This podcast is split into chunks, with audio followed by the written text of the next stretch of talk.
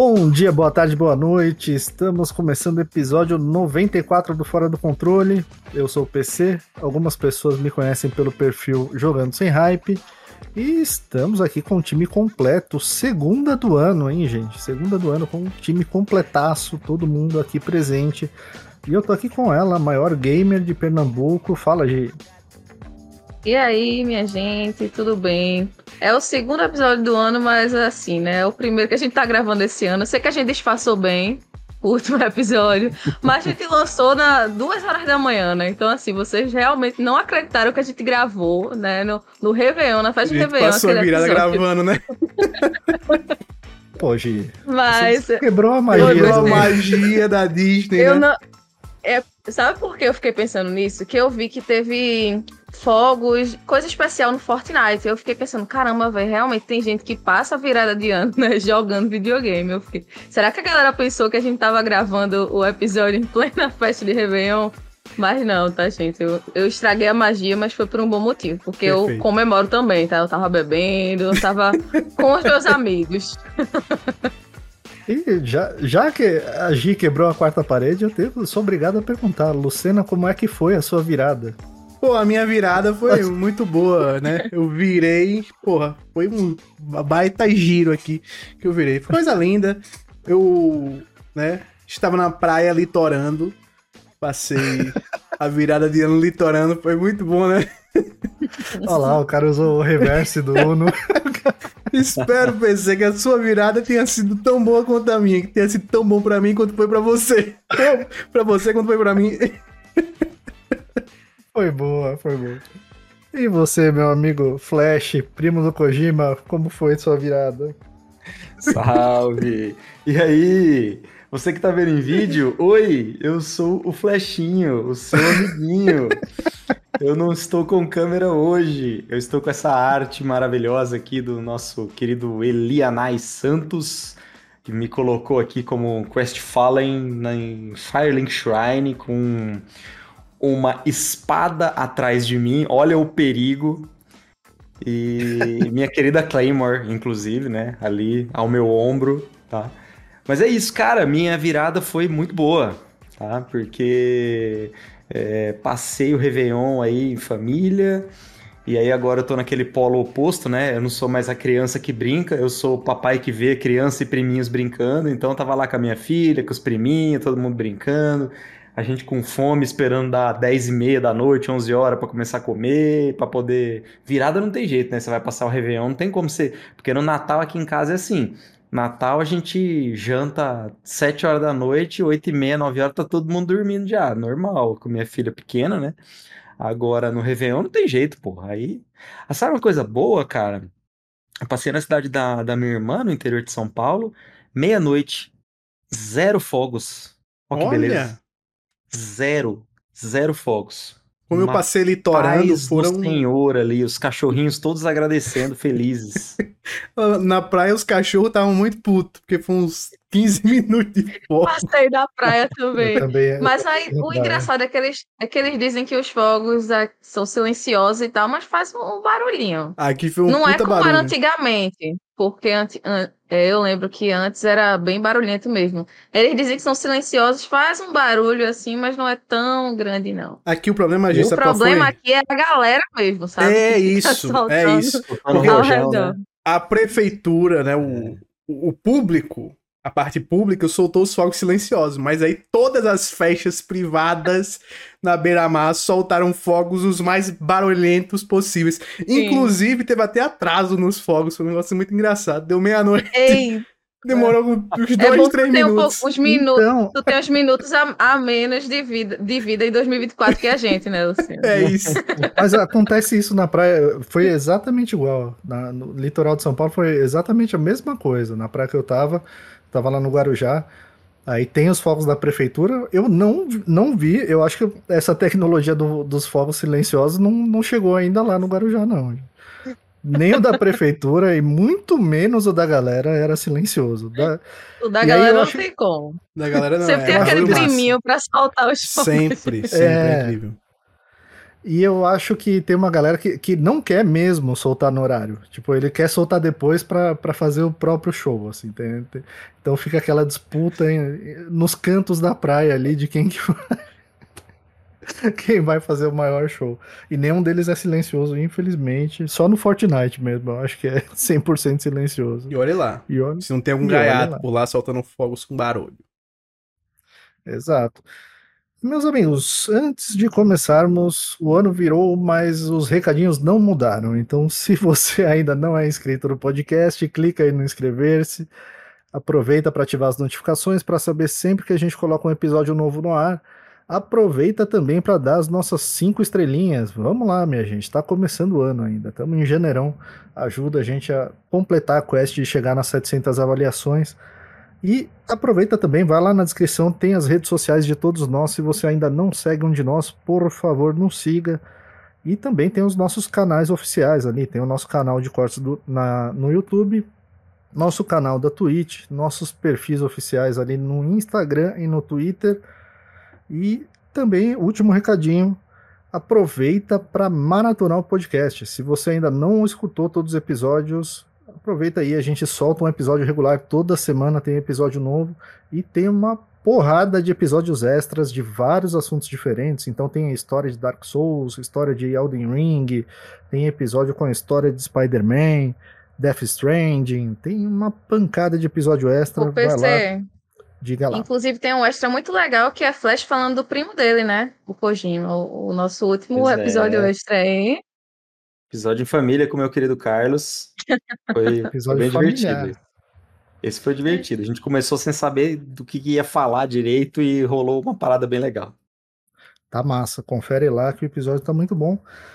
E minha gente, estamos ainda em clima de virada de ano. E então a gente vai pular alguns assuntos que rolaram ali no finalzinho de 2023, começo de 2024. Teve aquele ataque hacker que resultou num enorme vazamento de, de dados e de coisas, de informações ali da Insomnia, que inclusive do Wolverine, e, e, um monte de informação também sobre a Sony, sobre vendas de jogos. Teve também uh, esses, mais recentemente, esses rumores sobre Hi-Fi Rush no, no Xbox.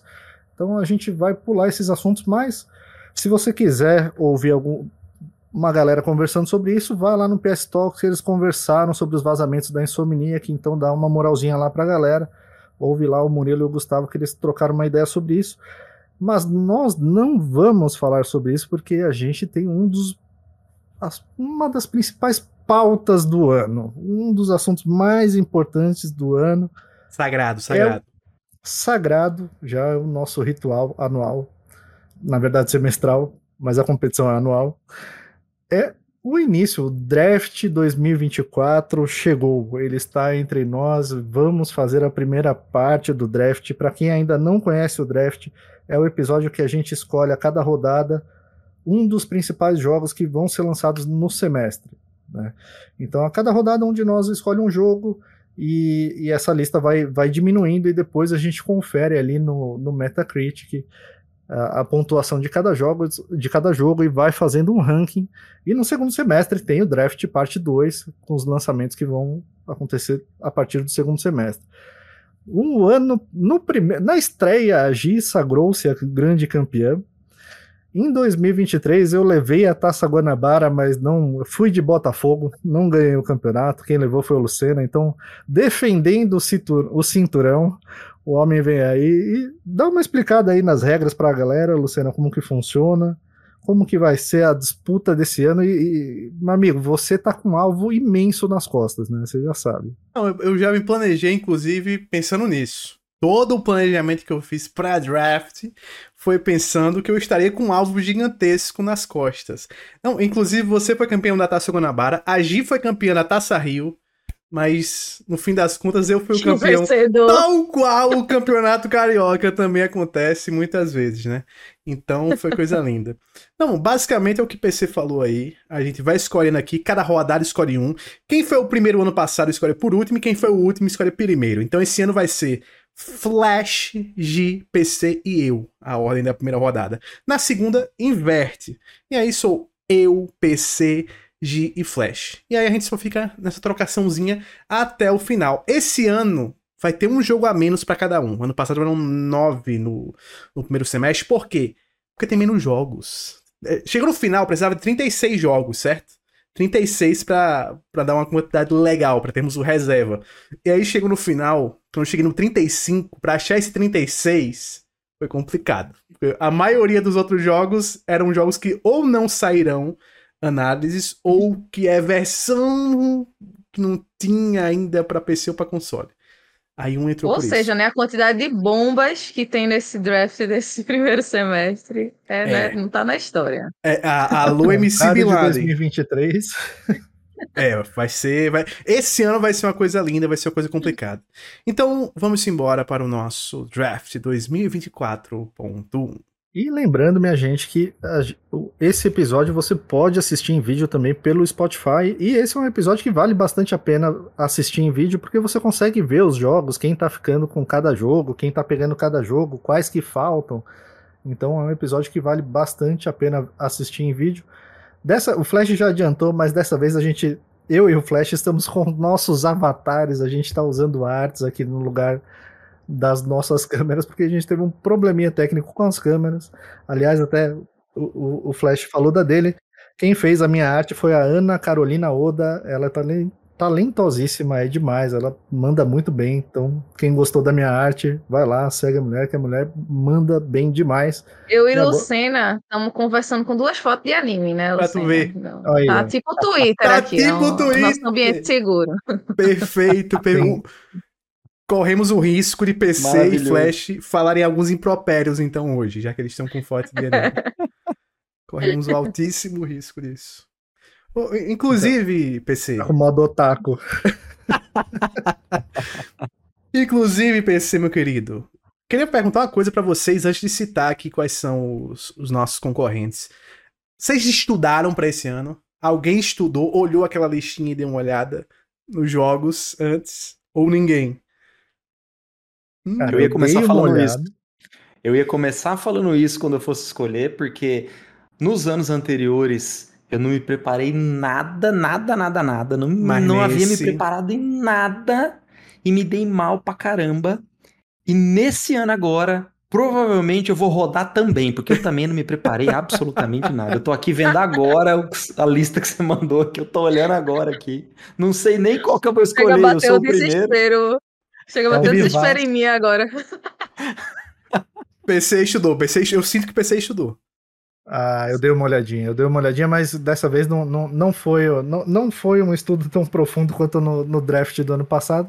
Tem umas figuras aí que eu, Lucena, sinceramente. O, o PC, inclusive, eu, falo, eu tava falando aqui no início, eu também não, porque como eu estava de férias, eu tava litorando até terça-feira, né?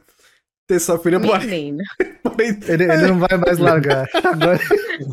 Terça-feira eu parei de litorar. Eu fui falar da virada do homem, o homem. Eu, eu instalei a quinta série de volta, né? E aí eu fiz a lista. Eu fiz a lista e mandei no grupo na terça-feira. E fui confeccionar hoje. Mas quando eu tava fazendo, eu já fui olhando uns aqui. Que eu disse, meu Deus do céu, que jogo é esse? Que jogo é esse que eu não tenho ideia de que jogo seja esse? Não tive tempo de parar também para ver nada. A única coisa que eu consegui parar foi para fazer um, um gráficozinho com chutes. Né? Com, porra, esses aqui eu acho que vão se dar bem, esse daqui eu não conheço, esse daqui eu acho que vai se dar mal. Foi o máximo que eu consegui fazer. Então, esse Você ano. Ainda tentou ajudar a gente, né? Mandou, mandou um draft à parte pra gente se organizar com as notas.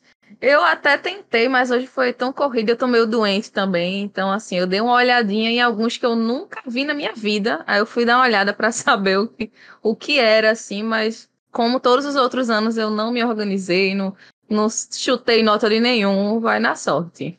Na sorte e na fé. É sorte, eu fiz também. isso ano passado, mas eu, e, eu fiz um, um, pouco, eu não fiz em todos os jogos dessa vez, mas eu não tenho uma coisa no ano passado que eu sou muito otimista. Muito ah, é. Otimista. Tu é otimista pra caramba mesmo. O que tu foi otimista no passado foi brincadeira. Mais otimista que Flash que escolheu o Redfall. Porra, o, o, Acho o prim... que não tem. O ano passado foi. Eu Flash foi. Cara... Redfall for Spoken no primeiro. É, é isso, exatamente. Exatamente. Eu fui com Crime vai, vai Boss acontecer o... esse ano de novo, cara. Vai acontecer de novo. Pô, vai ser coisa eu fui, linda. Eu fui com Crime Boss e o Forte Souls lá também. É, não, foi Boss foi demais também.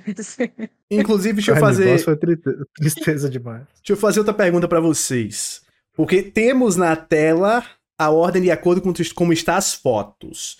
Vocês preferem que eu coloque a ordem das fotinhas da gente, né? Fotos e câmeras, né? Porque temos aqui duas pessoas também de câmera. Ou vocês preferem na ordem que vai ser o draft? Pra gente não se confundir de jeito nenhum. É, eu colocaria na ordem que vai ser o draft. Né? Pronto. É, é, é, perfeito, perfeito. É, é. Porque Lucena é a, é a vez de não sei quem e a gente não sabe, né? É, pronto. Se é mesmo. Pronto, Confia. perfeito. Para vocês terem certeza, então, agora está na ordem correta. É o meme do Smith lá, confia. Confia. então vamos aqui apresentar. Primeiro, os concorrentes, que somos nós. Começando com o nosso amigo Flash, que vai ter a primeira escolha do nosso draft. Depois temos a nossa amiga G com a segunda escolha do nosso draft. O nosso amigo PC com a terceira escolha do nosso draft. E eu com a última escolha, que é a quarta escolha da primeira rodada do nosso draft. E concorrendo, nós temos 36 jogos. Sendo que um deles, pelo menos um, talvez tinha mais de um. Certo? Eu não conferi. Eu falei para vocês, eu não conferi. Eu só conferi esse, porque esse aqui eu lembrava. Um jogo desse já saiu para PC, mas ainda não saiu para consoles, que é o King Arthur Poxa, Knight's eu esqueci Tale. de ver esse. 76 a nota dele, Você certo? ainda deu a dica pra gente. Ah, ok. No PC, 76. Quando formos olhar no Open Critic, essa nota estará no bolo somado com as notas das versões de console. Então, tenhamos em mente isso quando formos escolher. Ele larga com 76. Se isso é bom ou ruim, aí depende de você no momento da escolha. Mas vamos embora. Temos então Pacific Drive. Eu não lembrava que esse jogo existia. Alone in the Dark, né? A nova versão Esse eu lembro Dark. porque tá em vários drafts já da gente. Tá Pô. na hora dele, dele, dele, sair já, porque é adiado é. toda vez. Justiça. Esse, esse, me prejudicou o ano passado. Foi mesmo, verdade, verdade. Temos o King Arthur's Knight's Tale, Persona 3 Reloaded, Aí tem um que eu botei o título correto, que, né, fica um negócio. Like a Dragon é o meu peru. Yakuza Infinite Wealth. e a Like a Dragon o quê, rapaz? Tá maluco? One Punch Man World. Prince of Persia The Lost Crown. Ainda bem que a gente não teve que adiar esse episódio, porque as reviews desse jogo saem amanhã. Eu ia perder um jogo, ia ter que botar outro aqui, não sei de onde eu ia tirar esse outro jogo, mas tudo bem. E entrar o rugby aqui, no fim das contas. Princess Peach Showtime, Open Roads, The Last of Us Parte 2 Remaster, pra vocês verem como tá bom de jogo. Rise of the Ronin, The Outlast Trials, Tekken 8, Banisher's Ghost of New Eden. Gi, minha querida, e ele de novo aí, ó. Seu... Esse também. Seu amigo. Songs of the Forest, que tem uma das fotos mais incríveis aqui, né? Tá sensacional, um rapaz pegando no rosto do outro. O gigantesco Final Fantasy VII Rebirth, Tales of Kenzera Zao, Power World, que é o Pokémon com armas, esse que vai sair no Game Pass e todo mundo tá doido pra pegar os paus no jogo.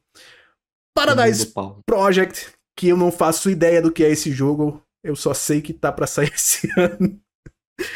Outro que tá aqui há muito tempo, que já me lascou uma vez. Suicide Squad. Kills the Justice League, né? O Esquadrão Suicida mata a Liga da Justiça. Helldivers 2. Ultros. Mario vs Donkey Kong. Skull and Bones. Alô, Gisele, de novo é você, minha amiga. Seu grande and Bones tá de volta. Todos os meus companheiros antigos estão aí nesse, nesse draft. Tô percebendo, tô percebendo. Nightingale, o joguinho de luta do nosso querido Jujutsu, South Park Snow Day, mais uma. Todo ano tem uma DLC de Destiny pra adicionar número aqui. Destiny 2 The Final Shape dessa vez. O remake de Brothers A Tale of Two Sons. Earthlock 2. Grand Blue Fantasy aí, meu amigo Flash. Relink. De novo, você tem a oportunidade de pegar nosso Grand Blue Fantasy aí, ó.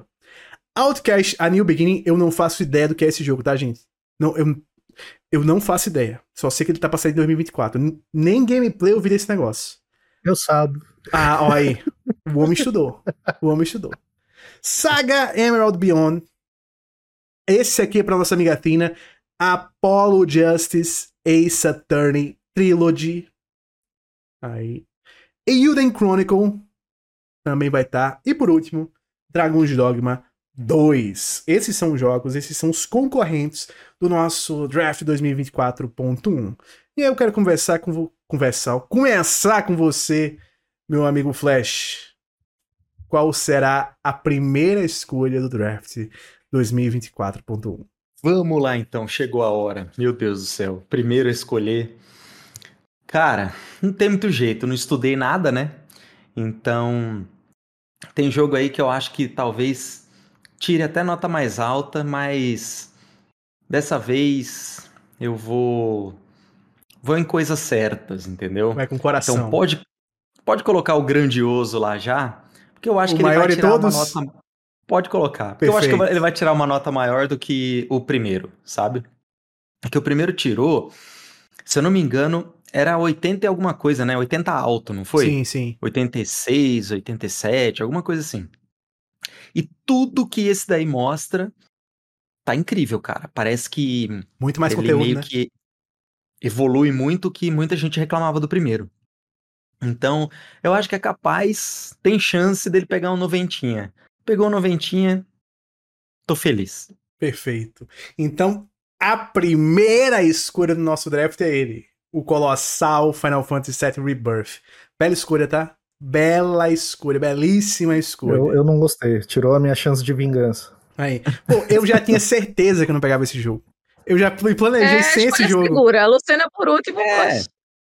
Já me, segura, já me planejei segura. sem esse jogo. Eu ia falar, já me planejei sem dois jogos, Caramba. inclusive, aqui. Ele se planeja já pensando nas nossas escolhas. É, tá, tem que é, jogar não, um xadrez. Tá eu nem vi os jogos, nem vi os jogos do draft direito, a Lucena já planejou de acordo com o que a gente vai escolher. As, a, a postura do campeão é, é diferenciada. Cara, as, ele, vai, ele vai simulando cenários. Assim. As duas primeiras rodadas são completamente jogadas estratégicas. Passou das duas, aí que começa. É aí que eu começo a me perder e escolher um negócio nada a ver. Mas, Gi, minha querida, dito isso, qual o jogo que você pega como primeira, como sua primeira escolha e a segunda escolha do nosso draft? É, tá difícil, hein? Porque, assim, com certeza o Final Fantasy seria a minha escolha. Se eu tivesse a primeira, a Flash escolheu muito bem. Eu acho que eu vou, talvez arriscando um pouco, mas eu acho que vai ser uma nota boa, o Persona 3. Perfeito. Esse era o outro que eu achei que vocês iam pegar também na primeira rodada. Era o nosso gigantesco Persona 3 de Low. Esse eu acho também que vai ser um notinha alta, viu? Bem alta esse daqui. Vai ser coisa linda. PC, meu querido. O seu momento. Como é que você vai se vingar de mim, PC, agora? Tadeu, eu não tenho nada contra eles, mas eu tô pensando no jogo.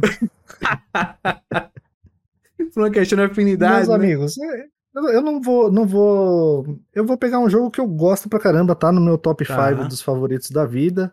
Eu não vou pegar esse jogo agora pra jogar, mas com certeza vou jogar em algum momento. É o The Last of Us Part 2 Remastered. Se eu, pô, é brinca... eu acho esse remaster necessário? Não. E vai ser nota alta, eu acho. Vai ser nota alta e vai vir jambrolhando. Juro que não é mentira minha. Vou mandar até pro WhatsApp pra vocês eu cravei que esses três eram os três primeiros que vocês iriam escolher. Não necessariamente nessa ordem, mas que esses três iriam morrer primeiro. O Luciano, ele tem um app de draft que é tipo um Duolingo que ele faz todo dia para ir treinando para quando a gente for fazer. Certeza que é isso, cara. Ó, oh, ele coloca o chat GPT lá pra... A minha primeira escolha e a nossa quarta escolha vai ser o seguinte: como eu escolho dois seguidos, eu vou querer garantir dois jogos que eu acho que vão ter notas boas e que eu tenho certeza que vão sair. Começando com um que sai amanhã já, que é o Prince of Persia The Lost Crown. Eu. Pô, tudo que eu vi desse jogo, as previews, tudo, a galera tá amando. Tá amando. Gostou muito, tô muito curioso. Pode ser que a nota seja, não seja tão alta, pode ser. Mas eu acho que, que vale. Vale essa apostinha nele, porque é, é um jogo interessante. É um jogo bonito. É um jogo formoso para se ter aqui. E o outro jogo que eu vou apostar, esse é mais aposta até, porque apesar de ter gostado de tudo que eu vi dele, não sei se ele vai conseguir performar muito bem. Mas eu tenho que ter um jogo desse sempre, que é Dragon Dogma 2. Não poderia deixar de passar este joguinho aqui. Que é um, eu gosto muito do primeiro. Acho que a versão, o remaster que fizeram para para a geração passada não foi dos melhores, porque você tem que jogar ainda 30 FPS, né, a 30 FPS.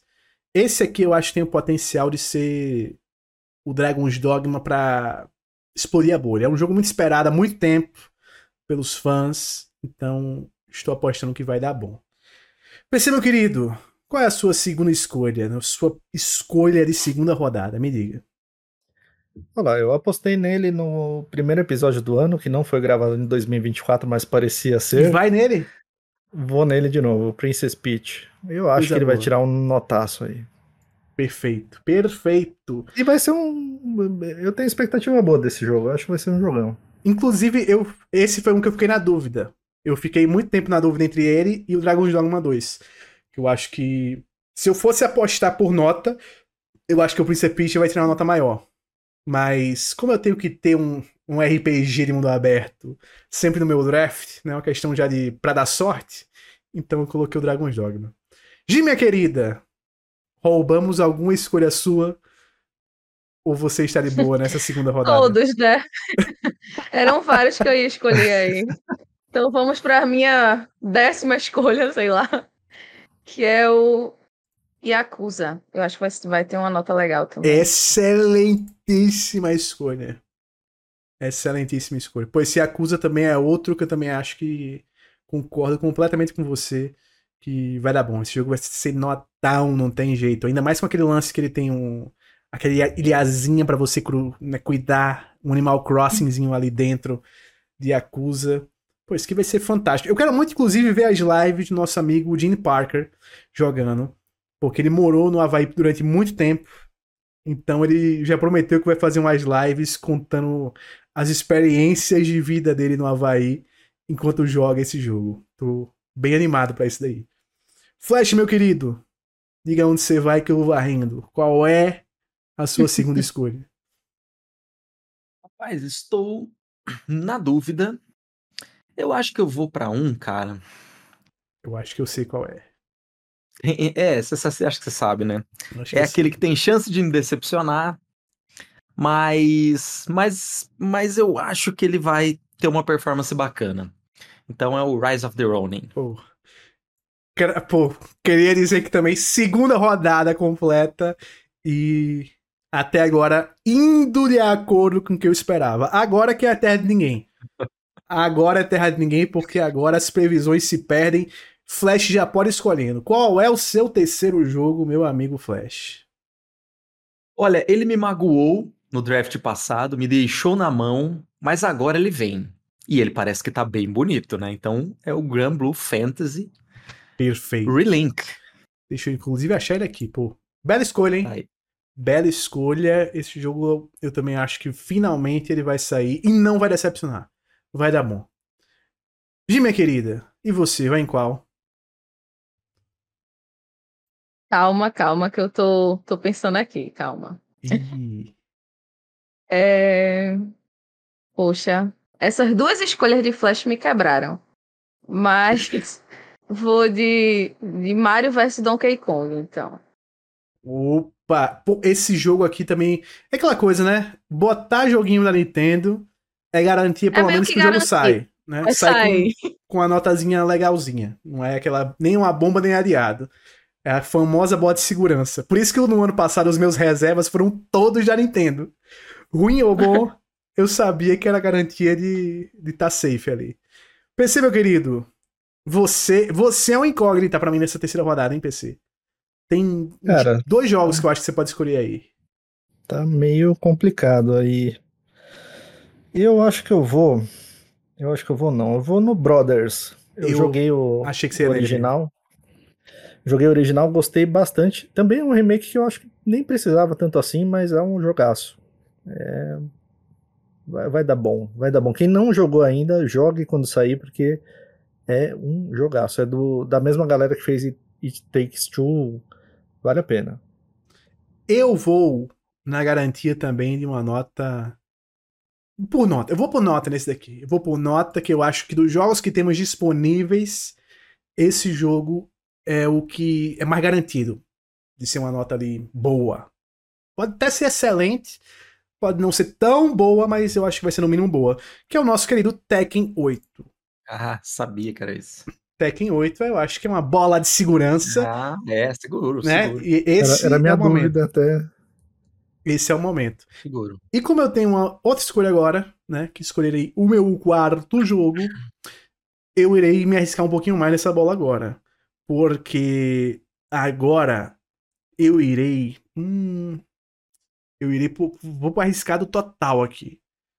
Vou pra Open Roads. Vou para Open Roads, assim. Joguinho da Anapurna. Eu acho que a Anapurna sempre é. É bom você apostar. Nunca aposte contra a Anapurna, porque eles fazem bons jogos. Eu acho que o Open Roads, o risco dele é apenas um: o risco do adiamento. Se não for adiado, vai dar bom. Pense, meu eu querido. tinha anotado esse justamente por causa da Anapurna. Tá vendo aí? Confiança na na. Anapurna. Me peguei na curva aí nesse. Cara, eu, eu vou em um que eu acho que ninguém iria arriscar nele tão cedo, mas. Skull and eu gost- Bones, né? Não, pelo amor de Deus. pelo amor de Deus. Eu vou no The Outlast Trials. Pô, boa escolha, hein? Eu gostei do que eu vi desse jogo. Tem aquela pegada de, de filme de terror com. Como que chama aquele filme de terror Sol? É, Eu esqueci o nome dele em português. Jogos Mortais. Jogos, Mor- Jogos Mortais, é. Eu É, Jogos Jogos Mortais, Vorazes. Jogos Eu ia dizer Jogos Vorazes. Jogos mortais. tem essa pegada de jogos mortais e tal. E eu gosto do, dos outros Outlast também, então vamos que vamos nele. Esse, inclusive, PC, saiu preview já, né? Porque ele tá em Early Access há um tempo, eu acho, né? Você chegou a ver alguma coisa dele? De Early Access? Eu vi que tinha acesso antecipado, né? Mas ele não, ainda não, não foi lançado em definitivo. né? É. Pô, eu não vi nada do... Por isso que eu nem postei. também. Eu não, eu não cheguei a, a jogar, não, fi- não, não, não fiz nada nele Sim. ainda, porque é só PC, acho que tá em É, eu acho que é. acho que é. Acho que é só PC. Pô, aí, marcamos bobeira porque todos nós deveríamos ter visto as impressões de quem jogou o acesso antecipado. Vai que o PC acabou de pegar um jogo que vai ser 95 e a gente não sabe, tá vendo? Olha o risco que estamos correndo. Gi, minha querida, eu enrolei, eu embromei, eu lhe dei tempo para pensar. Então me diga, qual é a sua Hoje eu tava escolha? aqui pensando. Eu acho que nessa eu vou. em mais uma segura, não, não, talvez não seja uma grande nota, mas eu acho que é seguro que é um porte. E em homenagem à nossa amiga Tina, o Ace Attorney. Putz, ia ser o meu próximo jogo. Ah, aí tu roubou um. Esse aí foi o seguro também, viu? Foi, roubaste um. Eu iria nesse, porque eu acho que esse daqui vai ser pelo menos um 82zinho. Assim, coisa linda. Flash, meu querido. Você vai em qual? Nossa, tá, tá começando a ficar difícil, cara. Tá. Mas eu vou fazer o seguinte, eu vou, eu vou entrar no modo full sonista agora Hum, e eu vou para o joguinho que no mínimo vai ser um pouquinho divertido, a galera vai vai curtir, brincar aí e tal. Tem uma pegadinha, tem uma pegadinha que pode ser, pode ser legal. Talvez, talvez sejam uns 70 e tantinhos aí, que já tá bom, que eu acho que sai. Eu acho que eles não vão adiar, acho que sai esse ano, que é o Helldivers. Ah, esse aí sai. Esse sai. Sabia, sabia que. Sabia que Flash ia nesse. É, não. O Odeio, homem, o homem não ia deixar. Ele foi no ano passado, não foi nesse Helldivers? Ou foi ele que foi? Não, acho que não, Eu- cara. Fui Foi- eu? Não, acho que eu não. acho. Acho, que foi- o. PC, não foi? Pô, se fui Não, eu, eu não não. lembro, cara. Se fui eu, eu não Pô, eu, lembro. vou, eu vou olhar aqui, inclusive. Eu vou olhar. Talvez eu tenha ido nele mesmo, cara. Eu, eu acho Eu que eu fui que nele mesmo. Eu tô começando a lembrar as coisas que eu falei. Fui eu, fui, fui mesmo. Mais um que me magoou aqui, mais um que me. O homem cometeu. Ele perdoa fácil, né? É, pô. Duas seguidas, cara. Duas seguidas. Você vê como o cara, você vê como o cara estudou, né, pro, pro draft. O Flash se deixa. Se o, Rise of the Ronin tivesse é- ano passado, é ele tinha escolhido também. O próximo é o Space Marines 2. Que vai estar no draft 2024.2, inclusive. É bom lembrar. Esse, eu- aí eu vou escolher ele lá. Pô, tu, foi, tu escolheu, tu Ah. escolheu. Tu escolheu. E foi uma sequência. Foi, fui eu mesmo. Foi a sequência. Tu escolheu Grand Blue, Space Marines 2 e Helldivers 2. Em sequência. Faltam só Tá Space vendo? Marines pra tu refazer os passos. E- esse vai ser meu ano, então. Eu tô sentindo, cara. Esse vai, Vai. ser meu ano. Vamos lá. Aproveite que tu tá embalado e já faça a sua próxima escolha, inclusive. Rapaz, agora pegou, hein? Tu pode continuar sendo sonista, inclusive, aí. Tem a opção. Olha, eu vou te dizer que eu vou totalmente na, no, no risco aqui, mas num joguinho que talvez possa ser legal. Tá. Eu vou de Pacific Drive. Esse é, é que eu falei. Eu, né, soltei a, a, aquela notinha de sonista pra ele, pra ele pegar isso daí. o nosso querido Pacific. Sabe qual é o meu medo com o Pacific Drive? O adiamento. Só esse. É, o problema é esse, né, cara? Esse é meu único medo é com ele. Mas a eu maioria dele. Esse, esse, agora é, é o medo. É, esse, aqui, ó, esse Alone in the Dark, cara. Esse Alone in the Dark, ele grita adiamento, cara. Nossa, é muito. muito. E ele tá me tentando de novo. Eu entendo você, viu, Flash? Inclusive, pois é, cara. Pois é. A gente tem a esperança. Não, nesse, esse ano vai. Inclusive, vai ter alguns jogos aqui que eu acho que ninguém viu muita coisa, não lembra nada. Que eu acho que vai ser até uma boa pesquisar no YouTube pra gente dar uma olhada aí uh, nas próximas rodadas, quando ficarem só eles. Mas, Gi, minha querida, qual é a sua próxima escolha? Eu vou nesse Ultros aí. Boa, boa. Pô, esse jogo é bonito, hein? Esse jogo é bonito, esse Ultros. É um eu gostei dele. Eu, o medo é esse de adiarem e tal, mas a gente tem, tem um pouco de, de confiança, né? Porque é o primeiro semestre. Então, se adiar pro fim do, pro finzinho do ano, assim, ainda, ainda dá pra gente Isso. conseguir a nota dele, né? Perfeito. Como foi no ano passado. Perfeito, perfeito. Perfeito. Tens, tens muito conhecimento. PC, meu querido. Tua vez. Cara, eu tô entre uns. Agora começou. PC tá entre Alone in the Dark. É, Suicide Squad, Queen Bones, né? Eu vou no, mas eu vou no, em um que eu, eu já tava apostando nele, que eu vi uns trailers do ano passado, eu gostei bastante dele, é o Eiyuden Chronicles. Hum, boa. Então... Tem aquela carinha de Octopath, parece é. que vai dar bom. É, eu acho Pode que surpreender. É, é, acho que foi uma escolha acertada de Vossa Senhoria. Eu irei fazer o seguinte, chegamos no momento... É, de, apost... de apostar menos. Porque eu acabei de apostar em um. Então vou um que tenho certeza que terá nota, que é o King Arthur's Knight's Tale. É, já, tem, já tem pelo menos ali uma nota já. Deve ser a versão de console de qualquer jeito. Então, garanto alguma coisa nesse negocinho aqui. Chegando no, Estamos chegando na reta final, né? Perto da reta final já. Então, a partir daí, começam a cair as notas dos jogos, começam os jogos a ser adiados, é bom garantir pontuação, é bom pontuar. O homem é muito dinizado, né? Isso é aquele toque de bola pro goleiro quando tá 45 no segundo tempo. Perfeito. 1 a 0 pra você. Tal qual o Fernando Diniz. Ai, meu Deus do céu. Mas vamos pro próximo, que eu já tenho que escolher outro. Eu poderia, nessa minha próxima escolha, ir pra coisa mais segura possível, que é o Power World que tá saindo daqui a pouco, né? Eu poderia ir para essa escolha super segura. Mas eu vou numa que eu acho, eu tenho certeza, não, pô, certeza é uma palavra muito forte. Eu acho que ele sai esse ano sim. Ele tá para fevereiro, tava para sair ano passado, foi adiado para fevereiro. Talvez seja adiado para junho, julho no máximo, se for adiado de novo, que é Destiny 2 The Final Shape. Que promete ser uma das grandes expansões de Destiny. A comunidade de Destiny 2 acha que não vai ser tão bom assim. Mas a última expansão foi tão ruim que eu acho que eles não vão ter coragem.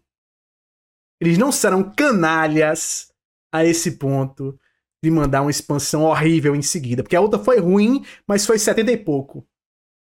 Eu acho que no mínimo. A vida dos caras tá dependendo disso. Tá, né? pô. Eles continuarem como um estúdio Exato. independente tá dependendo disso. Porque se não rolar, eles vão ser absorvidos pela Sony. E acabou essa essa, mamata. diferenciação, essa mamata que eles estão ganhando lá. A mamata, na verdade, já, já, já acabou, né? Aquele negócio de ficar dando pitaco no estúdio dos outros, já, já tipo, acabou isso aí.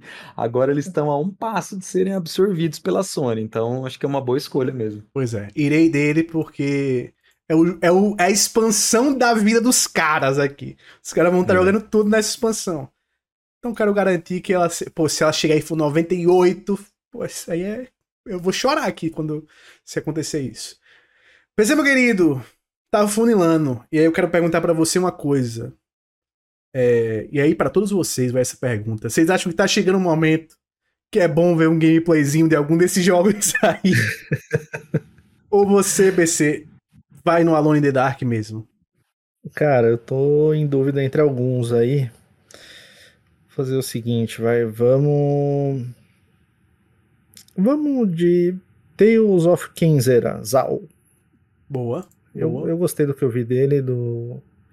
Parece ser um jogo bem bonito e eu acho que vai dar, vai dar bom. Vai dar bom. Se capricharem direitinho, tem tudo pra dar bom. Perfeito, perfeito. Eu vou admitir que eu não vi. Eu vi esse jogo uma vez num evento. De relance. Não lembro. Não lembro de nada dele. Nada, absolutamente nada. Então não faço ideia se a aposta do homem foi boa se foi ruim. não, não podemos te julgar agora. Não pode. É. Glória Pires. A história, a história vai jogar. Eu te absolvo, né? Oh, mas eu sou a favor da gente não ver gameplay, tá, é? Lucena? É? Tu é a favor do é, chute no escuro? É, negócio... Então vamos. Já vamos era. No chute, Pronto, vamos, vamos no, escuro então, vamos no escuro, vamos no escuro. Aqui, aqui eu tô no, no, escuro. Então já mete no escuro aí. Então, já vou, já vou de escuro. Que esse, esse último aí, Saga. Perfeito. Eu acho que é um JRG, né? Eu acho que tem uma, tem uma chance de, de dar Sabe qual é o meu medo nesse, Gi? Eu acho que tu Oi. não tava. Eu acho que tu não Adiamento? tava. Não, é que esse também vai sair para celular. E aí eu fiquei com medo assim, hum. será que vai ser um gachazão? É bom que vai dar dinheiro. É bom que vai né? dar dinheiro pro, pro pessoal. perfeito, perfeito. Flash, eu vi que ia sair pra celular também. Tu viu? Ah, então tá tranquilo, então tá tranquilo. Apostou sabendo. Fiquei com medo da mulher não saber e tá apostando assim. Porra, depois saber e matar as expectativas. Flash, meu querido, qual é o seu jogo? E lembre-se, são dois que você vai escolher agora. Jesus. Ó. Não tem esse não. Seguinte, cara. Eu vou escolher ele, vou escolher o nojento, o imundo, o encardido Suicide, Suicide Squad. Ainda bem que eu não fiquei com ah, essa. Eu acabei de postar no Twitter nesse minuto aqui, um pouco antes da gente começar aqui, que eu, eu botei um GIF aqui de um cara em dúvida e, e, e, a pergunta: levar um tiro no joelho ou jogar 10 minutos de Suicide, Suicide Squad? E no fim das contas. Tu escolheu jogar. É a cara Escolhi botar Flash, ele no né? meu draft. Escolhi botar ele no meu draft. Ele gostou eu, da Bella HUD do jogo. Foi. Porque, porque ele já foi adiado, então eu acho que ele vai sair. Ou só se de repente o backslash for tão ruim dessas previews aí jogo. que a Rockstar, a Rocksteady resolve cancelar o jogo. Adia mais um ano, né? Só o fato dele estar tá no meu draft já é um, um risco a mais que, que os desenvolvedores têm. Uh, bom, cara, então eu vou seguir um aqui que você falou que tá pra sair, então eu vou acreditar. Perfeito. Pode botar o Mundo Pau lá pra mim. Perfeito, perfeito. Vai sair no Game Pass. Já, acho que agora no final de janeiro, se brincar, ou é início de fevereiro. Então, Pokémon de paulada. Pokémon com armas de fogo.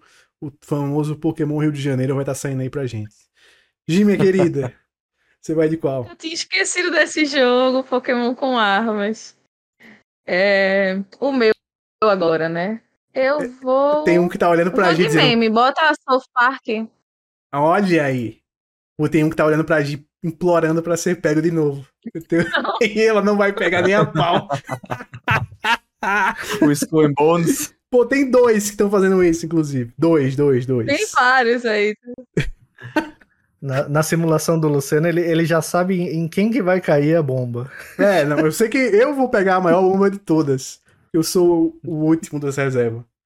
Mas enfim, PC, meu querido, você vai em qual? Cara, eu vou arriscar um pouco, hein? Eu vou arriscar, eu vou no Banishers. Olha, esse daí trabalhando pra G faz um tempinho. Né? É, esse daí. Esse trabalhando pra G faz um tempinho. Mas esse, aí, falar... esse aí me ferrou no, no último draft. Porque o adiamento. De... Se ele tivesse pelo menos saído com nota 50, pelo menos substituiria os Coen Bones que eu peguei lá no. Na primeira, na primeira rodada. Então já é. seria bom para mim. Ele nem saiu, né? Foi meu jogo é. reserva, saiu. Complicado. Mas ele tem aquela carinha de que ou vai muito bem ou vai muito mal, né? Não, não, não vai ter meio termo. Né? Não tem, não tem. Com ele não tem meio termo, não. É complicado. É complicado, é complicado. E eu já vou escolhendo dois, né? Meu Deus do céu. O que, que, que sobrou para mim aqui? Ai, meu Jesus. Eu vou fazer o seguinte: eu vou de Sons of the Forest. Os Filhos da Floresta, que eu acho que. The Forest é muito bom. E o Sons. Vocês já viram gameplay desse jogo? Eu vi uma vez gameplay desse jogo. Essa ideia desse é jogo. É incrivelmente cara. bom esse jogo. Também não. É que todo mundo que, que eu conheço que gosta desse estilo de jogo de, de sobrevivência gostou do primeiro jogo. E achou que o segundo tá super incrível. Então, eu fiquei segurando. Fiquei segurando. Eu, ninguém vai pegar? Ninguém vai pegar, então eu peguei. Eu peguei que eu acho que é uma aposta boa. E aí, meu irmão, agora sobrou uma parada aqui que me lascou. Porque, por exemplo, Outcast só PC conhece. Earthlock 2, eu lembro um pouquinho do 1, mas não o suficiente. Esse do One Punch Man, eu não sei nem se é de luta. O que é esse jogo, no fim das contas? Paradise Project, eu, um zumbi passando roupa, minha gente. Pelo amor, o que, é isso? O que, é que vai ser esse jogo? Eu não tenho ideia. Eu só peguei e disseram que vai ser esse ano, eu acreditei. E coloquei aí. O Alone in the Dark. Né? Ele tem aquele aroma de adiamento. O Nightingale, eu sinto um aroma mais forte ainda de adiamento do que o Alone in the Dark. Não sei porquê, mas eu sempre sinto um aromazinho de adiamento nesse jogo. E o do Jujutsu também, eu, eu nem o anime assisto, então não faço ideia do que vai ser isso aqui. Eu vou. Eu vou de todos. Eu acho que o que vale mais a pena é apostar, porque agora é tudo aposta. Pra até dar um golpe no nosso amigo PC e pegar o aluno The Dark. Ah, Tava sem dar golpe em ninguém esse ano. Chegou a hora. Chegou a hora de golpear alguém. então, jogando na estratégia, o meu último jogo meu último jogo, que agora na próxima rodada serão os reservas, então meu último jogo é Alone in the Dark. Eu acho que para um último jogo é uma ótima escolha. PC, meu querido, qual vai ser o seu último jogo antes do reserva? Cara, tá complicado, hein? Daí eu não conheço praticamente nada. Praticamente nada não, eu não conheço nada mesmo. Ah, meu Deus, vamos ver. Eu acho que eu vou no Vai no Rei é, é, é. Outcast é esse? Não é o Rei A, né? Que é o Outcast? Eu acho que é. Vamos no. Sei lá, onde. O, o, o que pegar disso aí? Não sei, cara. Vamos no One Punch Man, vai. Eu gosto do, do, do, Eu acho o anime legal. Pega o One Punch Man, vamos torcer pra dar, dar alguma coisa de bom aí. Pô, esse, esse Alone in the Dark foi o gol da Croácia no final do jogo aí, pra cima foi. PC. Ele ficou ele foi pros pênaltis já perdidinho. Jim, minha querida, e você? Quer trocar ele pelo Banishers? Eu acho que eu. Acho que eu vou de anime também. Bota o Jujutsu. Pô, bo, bo, acho uma boa aposta. Eu acho uma boa aposta. Joguinho de luta ali. Eu acho que é de luta, não tenho nem certeza se é de luta. Eu acho é que é de, de luta. luta então... Eu acho é de luta? Eu acho que esse é o One Punch Man 2. Ah, então vocês foram suave. Deu bom pra vocês. Agora, o meu amigo Flash, que vai escolher o último dele e o primeiro reserva. Que responsabilidade, hein, Flash? Ai, caramba, cara. O que eu faço, velho? Tem o problema do boas, reserva temos... é isso, né? Que fica só as bombas pro reserva. É. Complicado. Cara, seguinte, eu vou. Eu vou, eu vou no único que eu, que eu já vi alguma coisa aí, tá. que é o tá. Nightingale. Tá, boa. Esse Nightingale aí eu vi, eu vi uma vez, eu lembro que eu vi uma vez que eu achei que ele fosse o Avaldi. Quando eu vi ele a primeira vez, assim, que ele é um em primeira pessoa, se eu não me engano, cara. Eu, eu acho que, que é um... terceira, não? Ou é a primeira? Não sei, e agora eu tô confuso. Eu não lembro. Eu tô, posso posso estar errado. Eu, eu, eu, ele me remete um que eu lembro que eu vi um cara carregando um machado em primeira pessoa. Talvez não seja sei, esse mesmo. É, talvez seja. A é, gente é, combinou é, não é esse mesmo. Gameplay. Mas é esse mesmo. Sabe por quê, Flash? Eu tô confundindo com Flintlock. sim, sim, sim, sim, sim. É, eu sim. acho que é esse em primeira pessoa mesmo. É, eu acho que. E aí vamos ver, né, cara? Vamos ver o que vai ser. Não sei nem a data que ele tá pra lançar. Não sei nem se ele tem data, espero que tenha. Oremos. Agora o duro é o próximo, né? É. O duro é o próximo, porque. Cara, eu não faço ideia desses jogos que tem aí. Ah, exceto o Skull and Bones, que, eu, que virou meme a essa altura do campeonato. Ai, cara, é duro pegar esse jogo, viu? Caramba, o que, que eu faço, cara? Momento de tensão, tá? Então tá bom, vai, vou pegar o Skull and Bones. Peguei o Skull and Bones. O homem foi Vocês jogaram, tá jogável. Tá jogável, vai lançar, pô. É, pô, melhor do que os outros que você não sabe nem se vai sair. É. Pô, exato. vou dizer, se eu fosse escolher, eu escolheria desses aí o Skull Bones também. Dentre esses, escolhendo, tendo a opção, eu escolheria o Skull Bones. Que é. é. o único que eu sei que. Que eu conhe... Primeiro que eu conheço de gameplay, que tenha visto gameplay, e que, sei, que é de uma empresa grande. Então, né? Tem essa daí também. Gi, minha querida. Escolha, dentre tantas opções, o seu jogo reserva.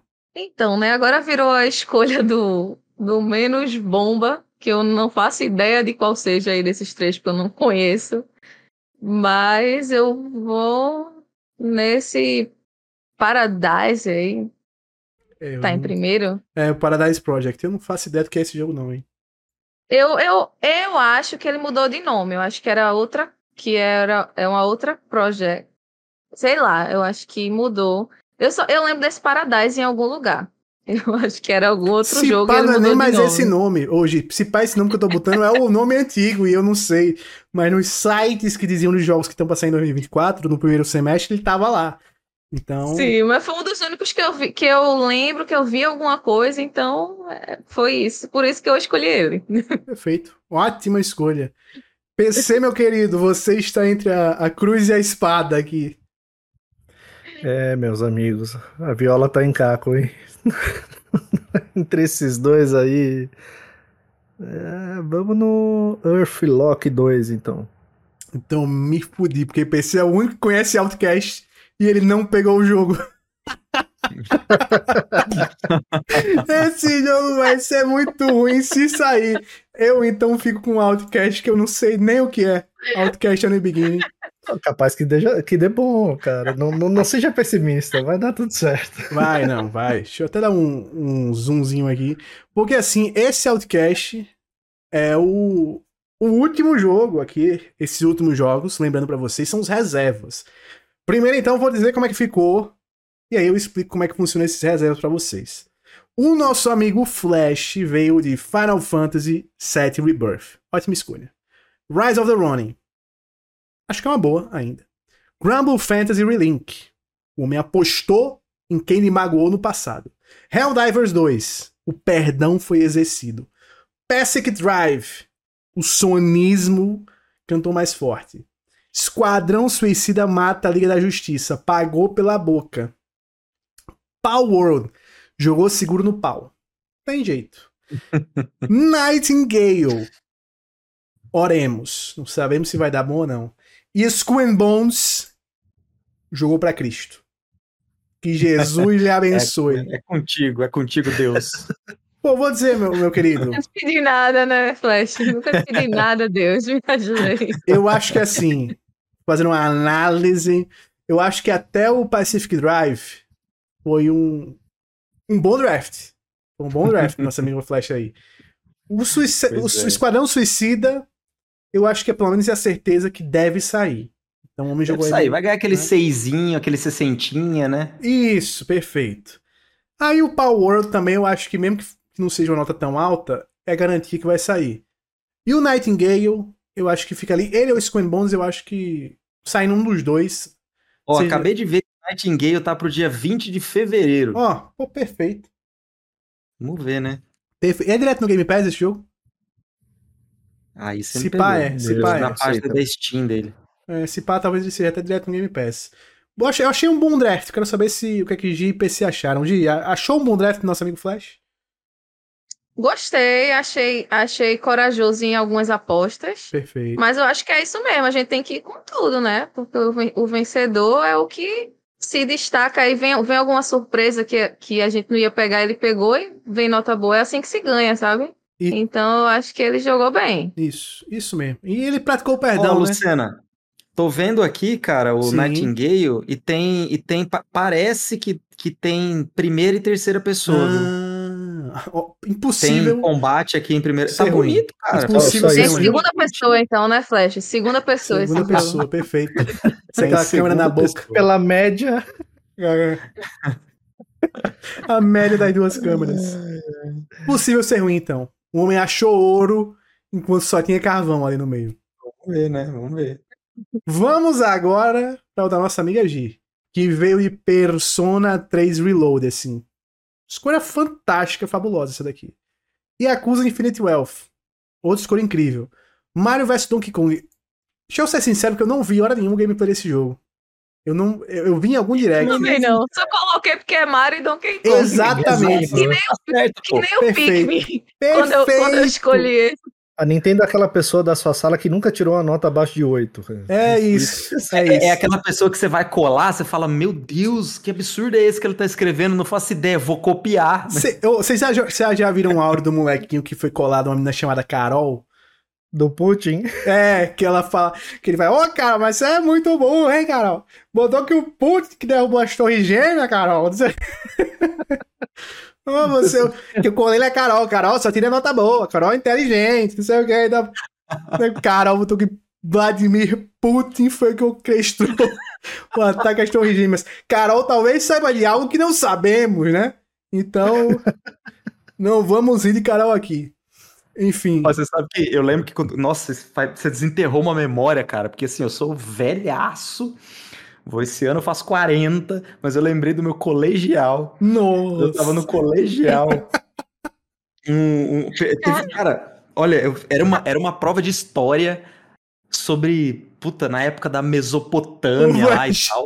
Na época que tu estudava aí, história, cara, só tinha Mesopotâmia e Egito, né? Pra estudar. Exatamente, só tinha isso. Quando eu estudava era só isso aí. O resto era geografia.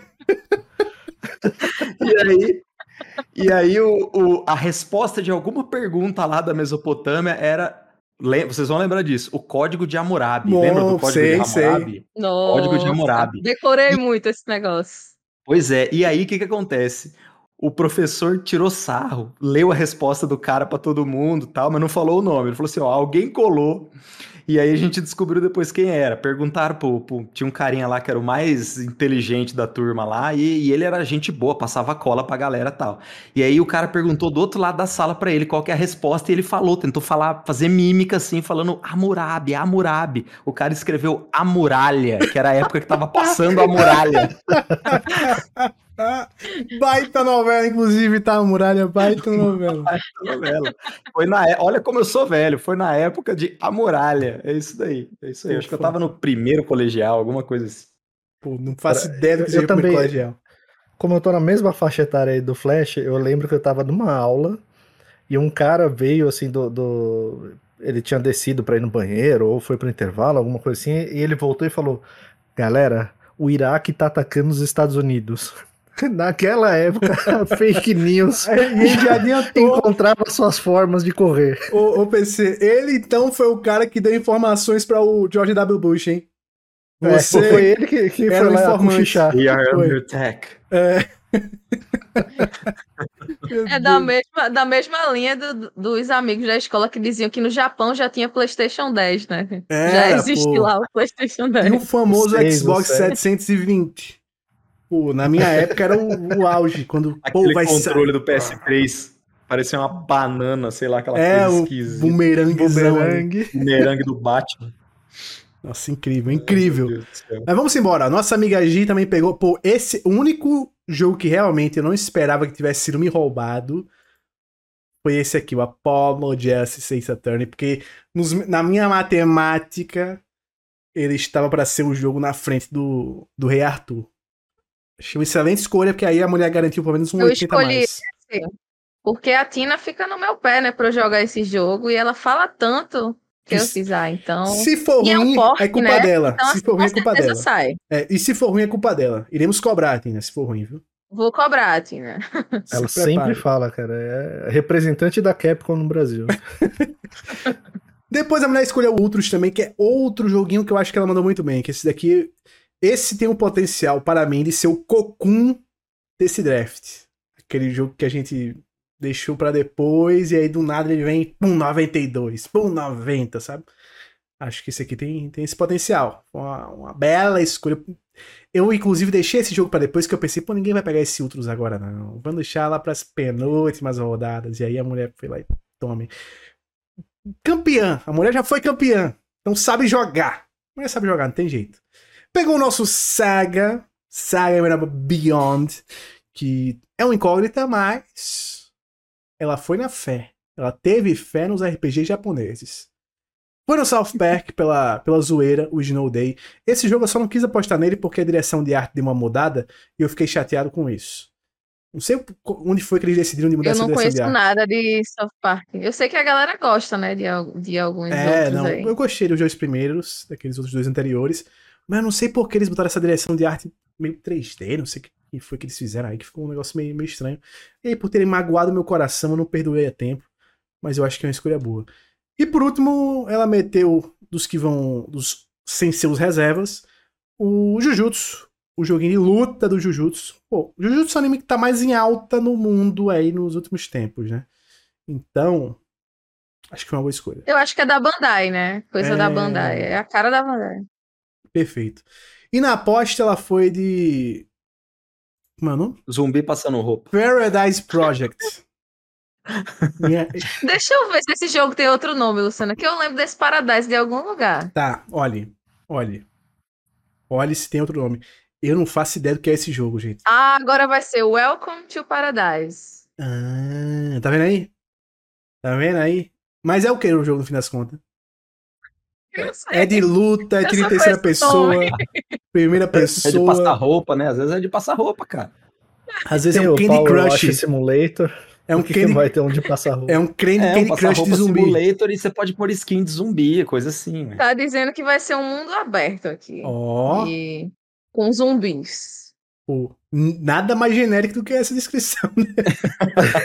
o que é o Welcome to Paradise? Mundo aberto com zumbis.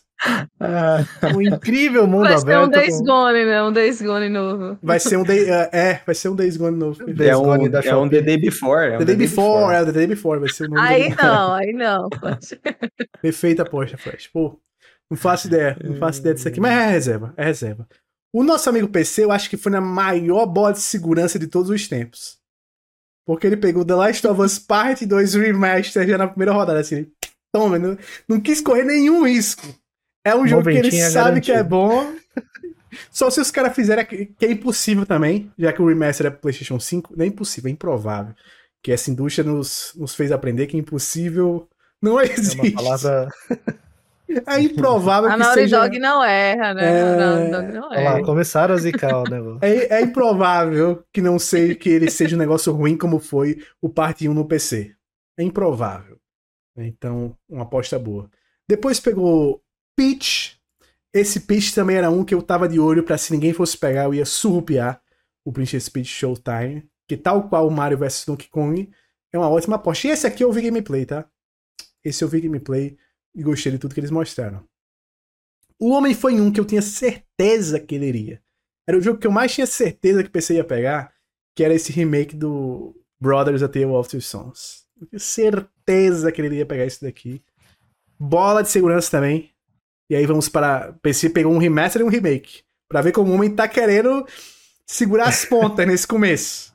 Tá querendo garantir um primeiro turno tranquilo, para no segundo, se precisar ir pro ataque, ele vai, se precisar se defender, ele se defende.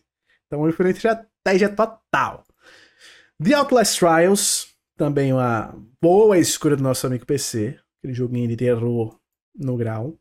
O Elden Chronicle também, que é daorinha, é legalzinho, coisa linda. Esse Tales of Kenzera, Zal, esse Zal eu gosto do Zal. Eu não lembro nada desse jogo. Nada. Ele é da, ele é da EA? Ele tem uma carinha Cara, de EA. Eu, eu não lembrava quase nada dele. Eu achava que ele era um Tales of. Eu falei, que Tales of é esse? eu achava que ele era um Tales of da, da série de Sim. RPG japonês. E aí eu fui ver, não, ele é como se fosse um. É em 2D, é um gráfico bem bonito.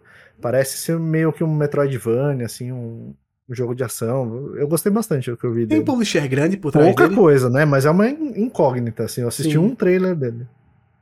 Tem alguém grande aí por trás dele? Lá ele?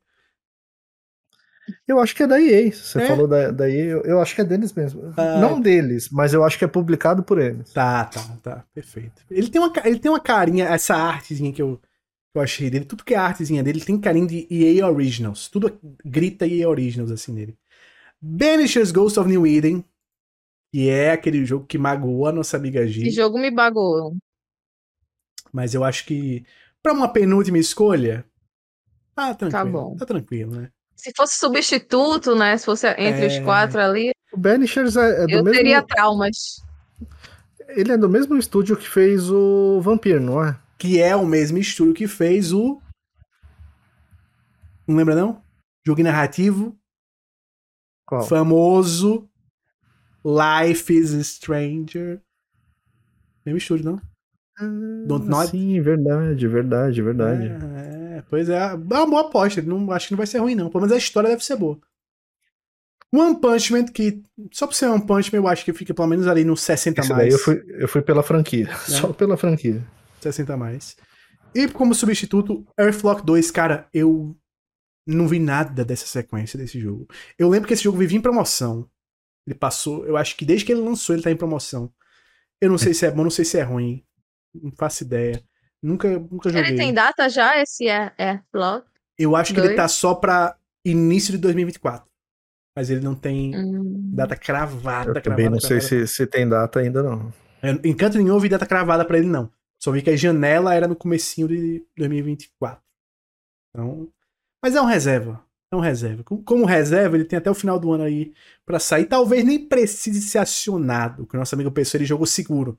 Ele jogou tão seguro que ele, o acionamento dele vai ser só se somente se algum jogo tiver nota mais baixa do que o Earthlock 2. Vai ser a única forma que ele será acionado. E aí vamos para o campeão de 2023, este que vos fala, que veio num draft planejado no início e no final o negócio foi deixei a vida me levar, tal qual o Zeca ah, Pagodinho. bem. Jogou xadrez. Joguei xadrez. Pô, Prince of Persia The Lost Crown foi assim, boa de segurança, porque amanhã sai review. Impossível adiar. Impossível. Esse, é, esse é o cravo que é impossível adiar, porque não, não tem como. Já analisaram. Já tá pra... Só falta publicar a nota. Então, Espero se que eles quiserem lançar junto com o Skull and Bones. Não lançar faça. como um minigame dentro de Skull and Bones. um bundle, né? Ai, meu Deus do céu. Mas eu acho que foi uma escolha consciente e tranquila aqui nele. Dragon Dogma 2, que sequência, um jogo que muito me é vistoso, interessante, acho que vai dar bom. Tekken 8 foi também, essa foi bot de segurança total aí no Tekken 8, tá? Tekken 8, porque não teve um jogo de luta que foi mal no ano passado. Das grandes franquias, pelo menos. Então acho que Tekken não vá fazer besteira, hein, Tekken? Não vá fazer besteira. Estou confiando em você. Anapurna, no nosso querido Open Roads. Então, por ser Anapurna, é que eu dei esse voto de confiança para eles. O King Arthur Knight's Tale, esse aí é o mais segurança possível, porque tava no meio do draft. Eu fiz, opa, meio é hora de garantir um jogo que tem 70 a mais já. Então fui nele. Destiny 2, o The Final Shape, fui por causa da pressão que o estúdio tá sofrendo. Então os caras vão ter que fazer o negócio ser bom, senão eles dançam. Então, né, espero que eles entreguem. Sons of the Forest também fui pela confiança do que alguns amigos me falaram. E que o primeiro jogo era bom e que tudo que viram dessa sequência aqui tá incrível. Se for mentira, eu vou na casa de cada um cobrar por terem me feito perder esse draft. Alone in the Dark foi para surrupiar o meu amigo PC. Como sempre. E deixá-lo em uma situação desconfortável na última rodada, né? Ele poderia ter ido no Nightingale, por exemplo. Ele não foi no Nightingale só porque ele ficou desnorteado, não deu tempo do homem pensar. Porque o homem sofreu o rapa e logo em seguida ele já tinha que escolher. E aí ele olhou, viu a franquia ali e disse: É One Punch Man, One Punch Man, One Punch Man, pronto. E o homem, o homem tinha estudado e foi, eu atrapalhei o estudo dele com essa, com essa rasteira. E por último, um jogo que pensei, o que é esse jogo? O que é esse Outcast? Pelo amor de Jesus, eu não faço ideia do que é esse Outcast era o Beginning. Não faço ideia. Será que esses dois últimos vão surpreender? Mas eu acho que o homem jogou xadrez mesmo. Você achou? forte. Bom, eu achei. O Outcast, me diga aí o que é esse negócio, que eu não faço ideia do que seja esse jogo. Cara, eu nem cheguei a jogar ele. Eu, eu hum. lembro, assim, quando, quando eu peguei o primeiro PC que tinha ali CD-ROM, vai, o kit multimídia, ele era um jogo era um dos principais lançamentos na época tal. Foi Lá bem comentado. É. lá, lá, lá nas páginas de história. E fizeram um remake dele, mas esse remake eu ouvi falar pouquíssimo, assim, então acho que não foi muito bem de nota. Mas tá aí, né? Estão fazendo uma sequência. Pô, vocês querem saber uma informação? É essa, Há seis dias atrás saiu um gameplay do jogo. É, eu vou até mudar de tela aqui, porque esse aqui eu acho que, de tanto não sabermos, ele merece que vejamos o gameplay daqui a pouco desse Outcast a New Beginning, porque eu não fazia ideia do que era esse negócio. Não fazia ideia nenhuma. E agora eu já tô achando que eu posso ter me dado levemente bem. Por quê? Acho que tem viagem planetária. Aqui em tela o gameplay, ó. Aqui em tela em gameplay. Pô, quem está vendo em tela para uma última escolha? Honesto. Honesto. É. Honesto. Dá, dá, pra, dá pra sair uns 70, uns 65 aí. A movimentação não é das melhores? Não. né? A movimentação foi terrível. Né, ele tá, tá patinando. Ele não tá pisando no chão. Ele tá né, flutuando. Ele flutuou direto numa pedra, meu Deus. É, eu, eu, o FPS vai... tá com cara de jogo adiado. Tá com cara, porque tá com umas quedas de performance assim absurda. Né, ele tem uma vibe Just Cause Nossa, no espaço. Só que mal feito. Rapaz, isso aí tá. Quanto mais eu ver. ele voando e o é cenário melhor... não anda, né? É, é melhor parar, Luciana. Já deu, porque quanto mais a gente vê, pior vai ficando o negócio. É, tem uma vibe meio Central, só que pior também, né? O Central, o último Central, que deu ruim. Eu vou chorar. Mas, mas, né? A esperança fica aqui de que vai ser um negócio ao menos jogável, mas. Meu Deus do céu. É isso, meus amigos. Meu Deus! Eu vou tirar.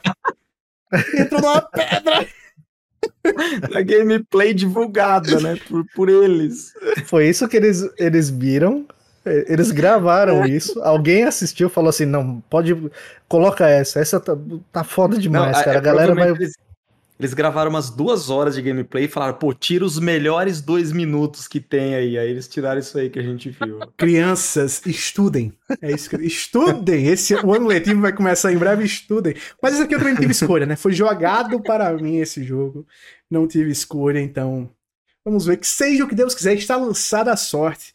Pô, foi um bom draft, hein? apesar de, de todos os percalços de ter termos tantas bombas. Eu acho que foi um bom draft. Eu quero saber primeiro da minha amiga Gi. Quem você acha que sai como favorito a ganhar a Taça Guanabara, Gi? Oh, eu achei que ficou bem equilibrado, porque vários jogos assim que eu iria escolher, a turma foi escolhendo. Então, eu achei que, pelo menos esse começo, foi muito das coisas que eu ia escolher mesmo. Então, a gente se é, foi bem nas escolhas. Agora, se fosse para apostar, eu vou dar um. Porque foi muita aposta, mas eu daria um, um votinho no Flash. Que Perfeito. eu acho que vem umas coisas que pode dar muito bom também. Tem umas coisas que pode dar muito ruim? Tem. Mas indo pela, pela positividade, eu acho que pode dar bom. É, vou até deixar aqui em tela pra, pra galera ver aqui. Mas, meu querido, quem você acha que se deu melhor na Taça Guanabara? Cara, eu acho que você soube usar muito bem a vantagem de escolher dois seguidos. Tá. Eu acho que você. Eu acho que o Flash começou muito bem, mas tem umas apostas ali que. Eu não sei não, cara. Por exemplo, o, o Grand Blue, ele parece bonito, mas é um jogo que tá quase 10 anos de desenvolvimento já. Então, não sei não. Eu, eu acho que as apostas do Flash. Cale a deram... sua boca. Cale a sua...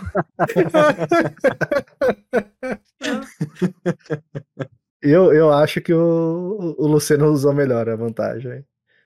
Eu, eu, espero que o homem não esteja me zicando tal qual zicou um certo time praiano ano passado. Flash, meu querido, quem você acha que se saiu melhor nessa primeira rodada aí, no nosso primeiro draft do ano? O cara, eu não faço a menor ideia, velho. Na moral, eu não faço a menor ideia, porque tem muita tem muita aposta aí no meio, né? Se você pega assim, os nossos as nossas três três primeiras escolhas, se pegar essas três primeiras escolhas, Tá, eu acho que tá equilibrado. Eu jogaria que tá equilibrado. Entendeu? Eu acho que você tá na vantagem, cara. Eu apostaria em você aí. Mesmo depois Mas, do nosso exemplo, podcast. Pois é. Por exemplo, ó, o, o Last of Us. Reserva, né? É, justo, Last of Us que o PC pegou. Pô, vai ser mais 90, cara. Vai ser mais 90, porque, pô, é o mesmo jogo, só que tá com um conteúdo a mais, né? A não ser que deem nota pela questão de lançarem o jogo de novo, hum, pra você é comprar, blá blá blá. Mas, mas assim, lançaram uma, uma, atualização, você não precisa comprar o jogo inteiro para ter o conteúdo extra tal. Então, enfim, a mesma coisa Persona né, que a G pegou. Então, o, o, próprio Yakuza. Então, sei lá, Mario, Donkey Kong. Difícil, viu? Eu não sei. Apostaria em você pelo, pelo seu conjunto aí, pelo fato de conjunto você jogar o Duolingo do draft aí o ano inteiro. Ó, lembrando que eu nunca ganhei a taxa, taça Guanabara nem taça Rio, hein?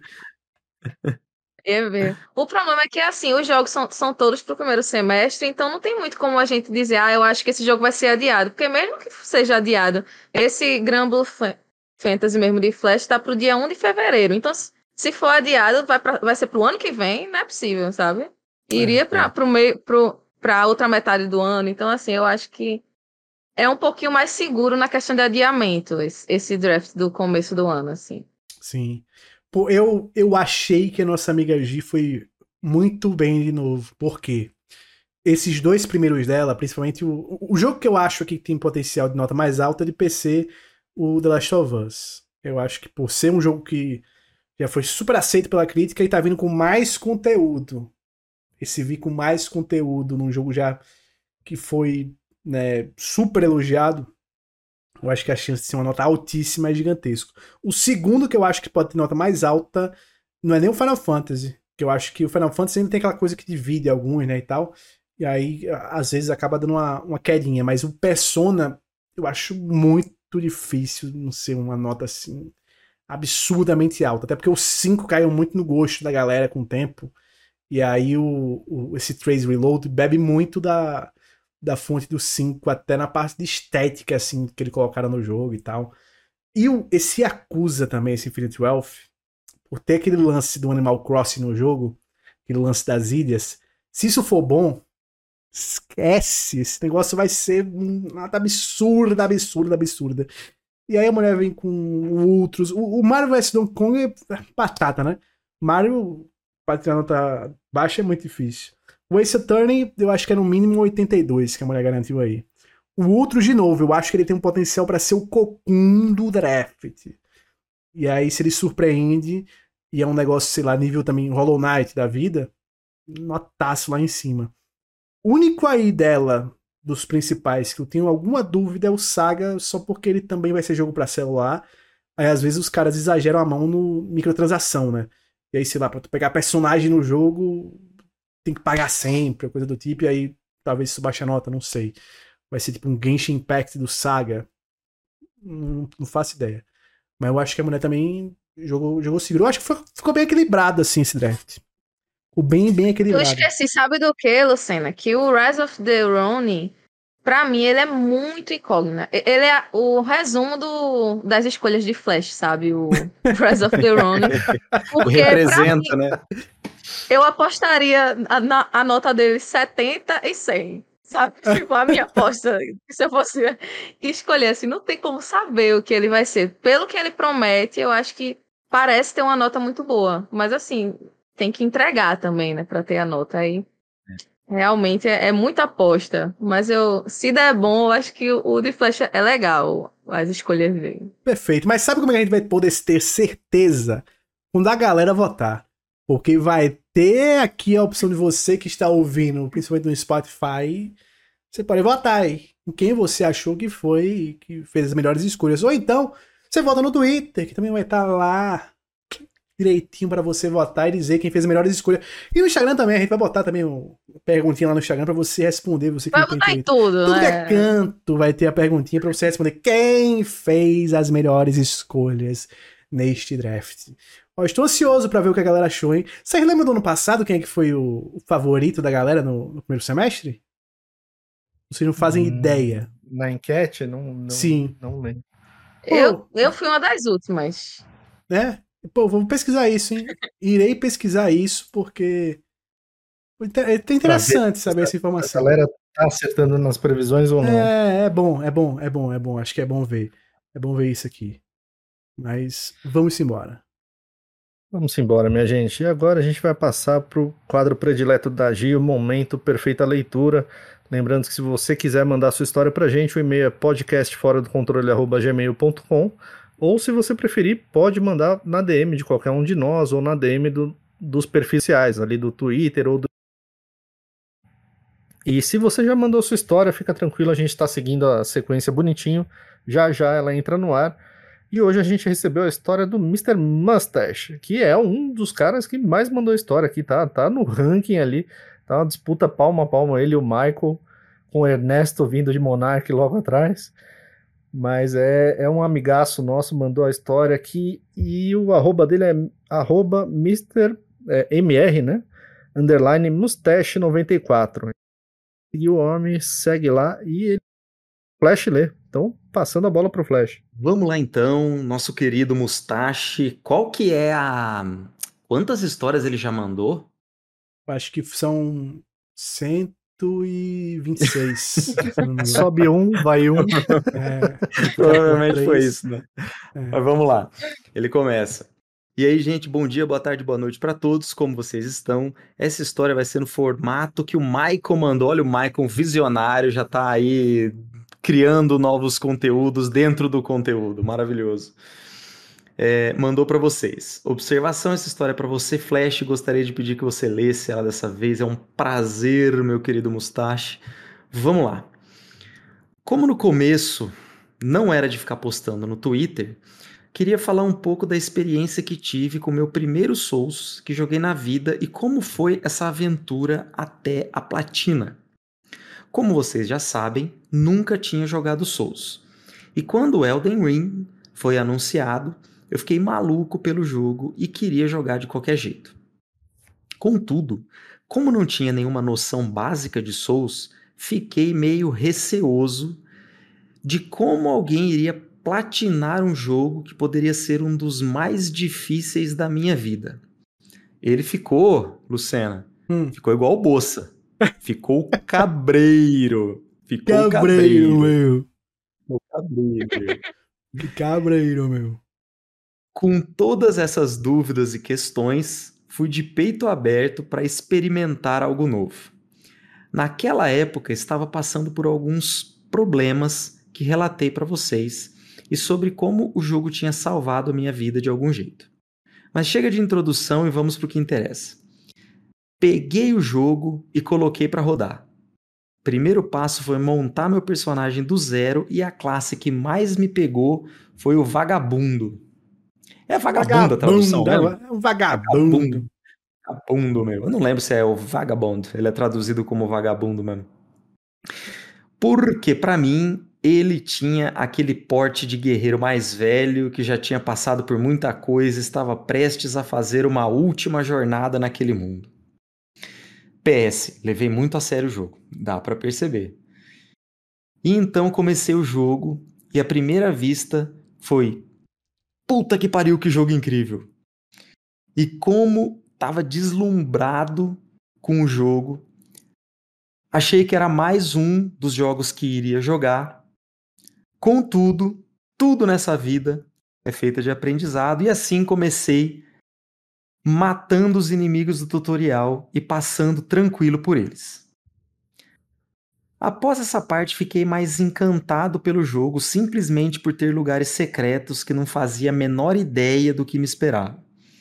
Foi aí que tentei entrar naquela área lateral antes de sair é, para o mundo aberto, que tem alguns, algumas áreas secretas. Pois bem, acabei me ferrando e morri umas 10 vezes nessa área, mas tudo bem, só estava começando. Normal, cara. Quem que no Dark Souls 1 nunca morreu lá no cemitériozinho dos esqueletinhos que estão do lado de Firelink Shrine, pô? Pô, você é, vai lá, é morre canônico. volta. Pro primeiro boss, lá. quando você tá com a espada quebrada ainda, né, no Dark Souls. exato. Você tá, lá no, você tá lá no asilo, o boss cai, literalmente cai na tua cabeça ali, você fala, o que que eu faço, meu Deus? Até você perceber que tem uma portinha minúscula pra você passar. Eu conheço muita gente que dropou o jogo ali e falou: Ah, eu não consegui passar. Desse primeiro, eu entro no negócio, aparece um bicho, eu não consigo passar. E aí conheço gente que dropou ali o jogo. Pessoa que não, não procura nada na internet, nada assim, largou o jogo ali. Conheço pessoas. Bom, fui jogando até chegar no mundo aberto. Foi aí que eu fiquei meio de boca aberta com a vastidão do jogo. De início, não sabia muito o que fazer. Segui a introdução, estava morrendo de medo do Cavaleiro Dourado que estava vendo da colina e fiquei meio. Será que ela é difícil? Dá para passar de boa? e acreditem, tentei matar ele também, mas depois de algumas vezes eu desisti. normal, acontece, normal, acontece. normal. Isso acontece muito. Mas isso não fez eu desistir do jogo. Continuei jogando até o momento de pegar um certo companheiro que vocês vão saber. Aí ele põe um parênteses aqui, PS, vou tentar não dar spoilers. Não dar spoilers especificamente para uma pessoa aqui, ó. Vou tentar não dar spoiler, PC. Se não conseguir, por favor, me perdoe. Então você vê que o cara tá, o cara é honrado aqui, né? Obrigado, tá obrigado. Dentro da é etiqueta é... do, do, do, nosso programa aqui, né? Mr. Mustache, obrigado. Sem, sem mandar spoiler nas histórias, hein, gente? Por favor. Lembrem que vocês têm um homem sem hype aqui, lendo e ouvindo.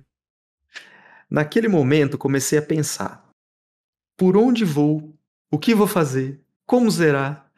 E foi aí que pensei: por que não tentar matar um dragão? Ô, ô Flash, nessa hora aí que ele, que ele começou a pensar, começou a tocar aquela música Eu não sei pra onde vou.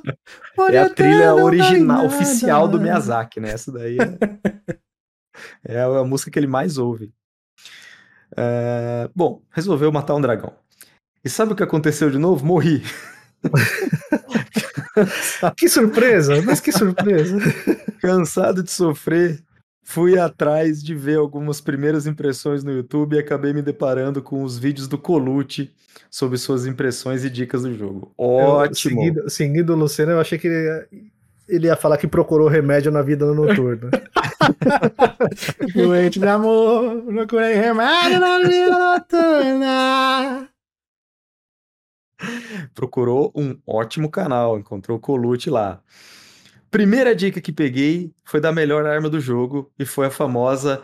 Ele escreve aqui cão de caça, é a presa do cão de caça, uma Perfeito. arma maravilhosa que foi cansativa para conseguir. Pô, ela é de boa de conseguir, mas considerando que foi seu primeiro Souls, parabéns, porque realmente, para um primeiro Souls conseguir ela rapidinho é difícil mesmo. Mas depois de conseguir, minha escala no jogo foi incrível. Pô, é uma arma rápida, bate igual um caminhão e ainda dá sangramento, pô. Essa arma aí você vai até o final do jogo. E ela tem e aquela weapon art. dela, né? É Exato, é aquela weapon art que você dá um puta golpe, que dá sangramento e você e dá aquele pulão pra trás, é, se eu... protegendo, né? É igual quando você vai colocar a batatinha na panela que tá cheia de óleo, assim, pra fritar, sabe? Você vai, você joga a batatinha e dá um pulo para trás, assim, né? Pra não espirrar óleo. Essa é a, a weapon art da presa do cão de caça. Não recomendamos essa técnica para fritar a batata. Perfeito. Não recomendamos. Por favor, atente-se para a temperatura do óleo. Então continuei a minha jogatina e tinha na minha cabeça que o primeiro boss era a coisa mais difícil, então planejei o seguinte: fazer toda a área sul de Lingrave, mas mal sabia que tinha muitos desafios nessa área que não estava preparado. Foi assim que comecei a upar meu personagem em todo lugar que tinha inimigo. Resumindo, minha exploração foi umas 10 mil mortes para matar inimigos fáceis e mais umas 50 mil mortes para matar os bosses das áreas. Fui fazendo isso durante algum tempo. Depois de o pai dar aquela explorada legal, falei: vamos pro primeiro boss dentro do castelo. E para minha alegria estava super forte e foi o boss super fácil. Tem Daí contador de, de, morte lá no, no, no, Elden Ring ou não? Não tem, cara, não tem. Ainda bem que não tem, porque ele ia desestimular a galera. Não é pra ter, porque é, é, é, é a filosofia tem, né? do, do, dos jogos, cara. Nioh no tem. Cuphead tem, por exemplo. É, é a filosofia desses jogos Souls, cara, que é você ir aprender, você é, morrer faz parte do jogo. Inclusive tem lore para você morrer. Todos os jogos Souls têm um o, o, você morre, você renasce, existe um motivo para esse seu renascimento dentro da lore do jogo. Então, morrer faz parte do jogo. Aí, Inclusive, se você faz essas, é, acho que Sekiro que é legal, que se você faz uma run sem morrer, você não que buga o jogo, mas você meio que dá uma fica, fica bizarro, fica, fica estranho, não faz muito a história sentido. Narrativamente, né? Não fica... Exato, não faz muito sentido. Mas eu, eu peguei tanto esse espírito de que, de que você ser derrotado faz parte, assim, em algum momento, que no Bloodborne tem aquele problema que você não. Você precisa farmar, né? Os potes de sangue. Ah, e sim. o que eu fazia, eu tinha preguiça daquilo e eu entrava na boss, nas boss fights já pensando, ah, eu não vou usar nenhum frasco de sangue. Vou primeiro pegar o movimento aqui do boss e eu morria tanto, morria tanto. Mas foi assim que eu, que eu fui pegando. Perfeito. Eu era, eu, eu é era viciado isso em estar com o número máximo de frascos de sangue. Se eu perdia, Cara, eu, se eu usava eu três, de farmar. eu farmava. Se eu Mas usava quatro, eu faço isso que a Gi faz. A primeira primeiro contato que eu tenho com o boss no jogo Souls, eu, eu falo para mim mesmo, não vou me curar. Não vou me curar. Eu vou, eu quero, eu quero, eu quero saber o que tá acontecendo aqui. Não vou me curar, não vou fazer nada. Só vou ficar esquivando para ver os golpes. Aí às vezes se eu, se eu começo e aí eu começo a esquivar, eu começo a perceber que tá eu tô conseguindo esquivar, aí eu começo a bater, aí eu começo a bater. Aí, se eu começo a perceber que o negócio tá indo que eu tenho chance de passar de primeira, aí eu começo a me curar. Mas quando vem aquele, putz, aquele boss dificião, assim, nossa, eu vou só pra morrer umas duas, três vezes, aí depois que começa mesmo de verdade.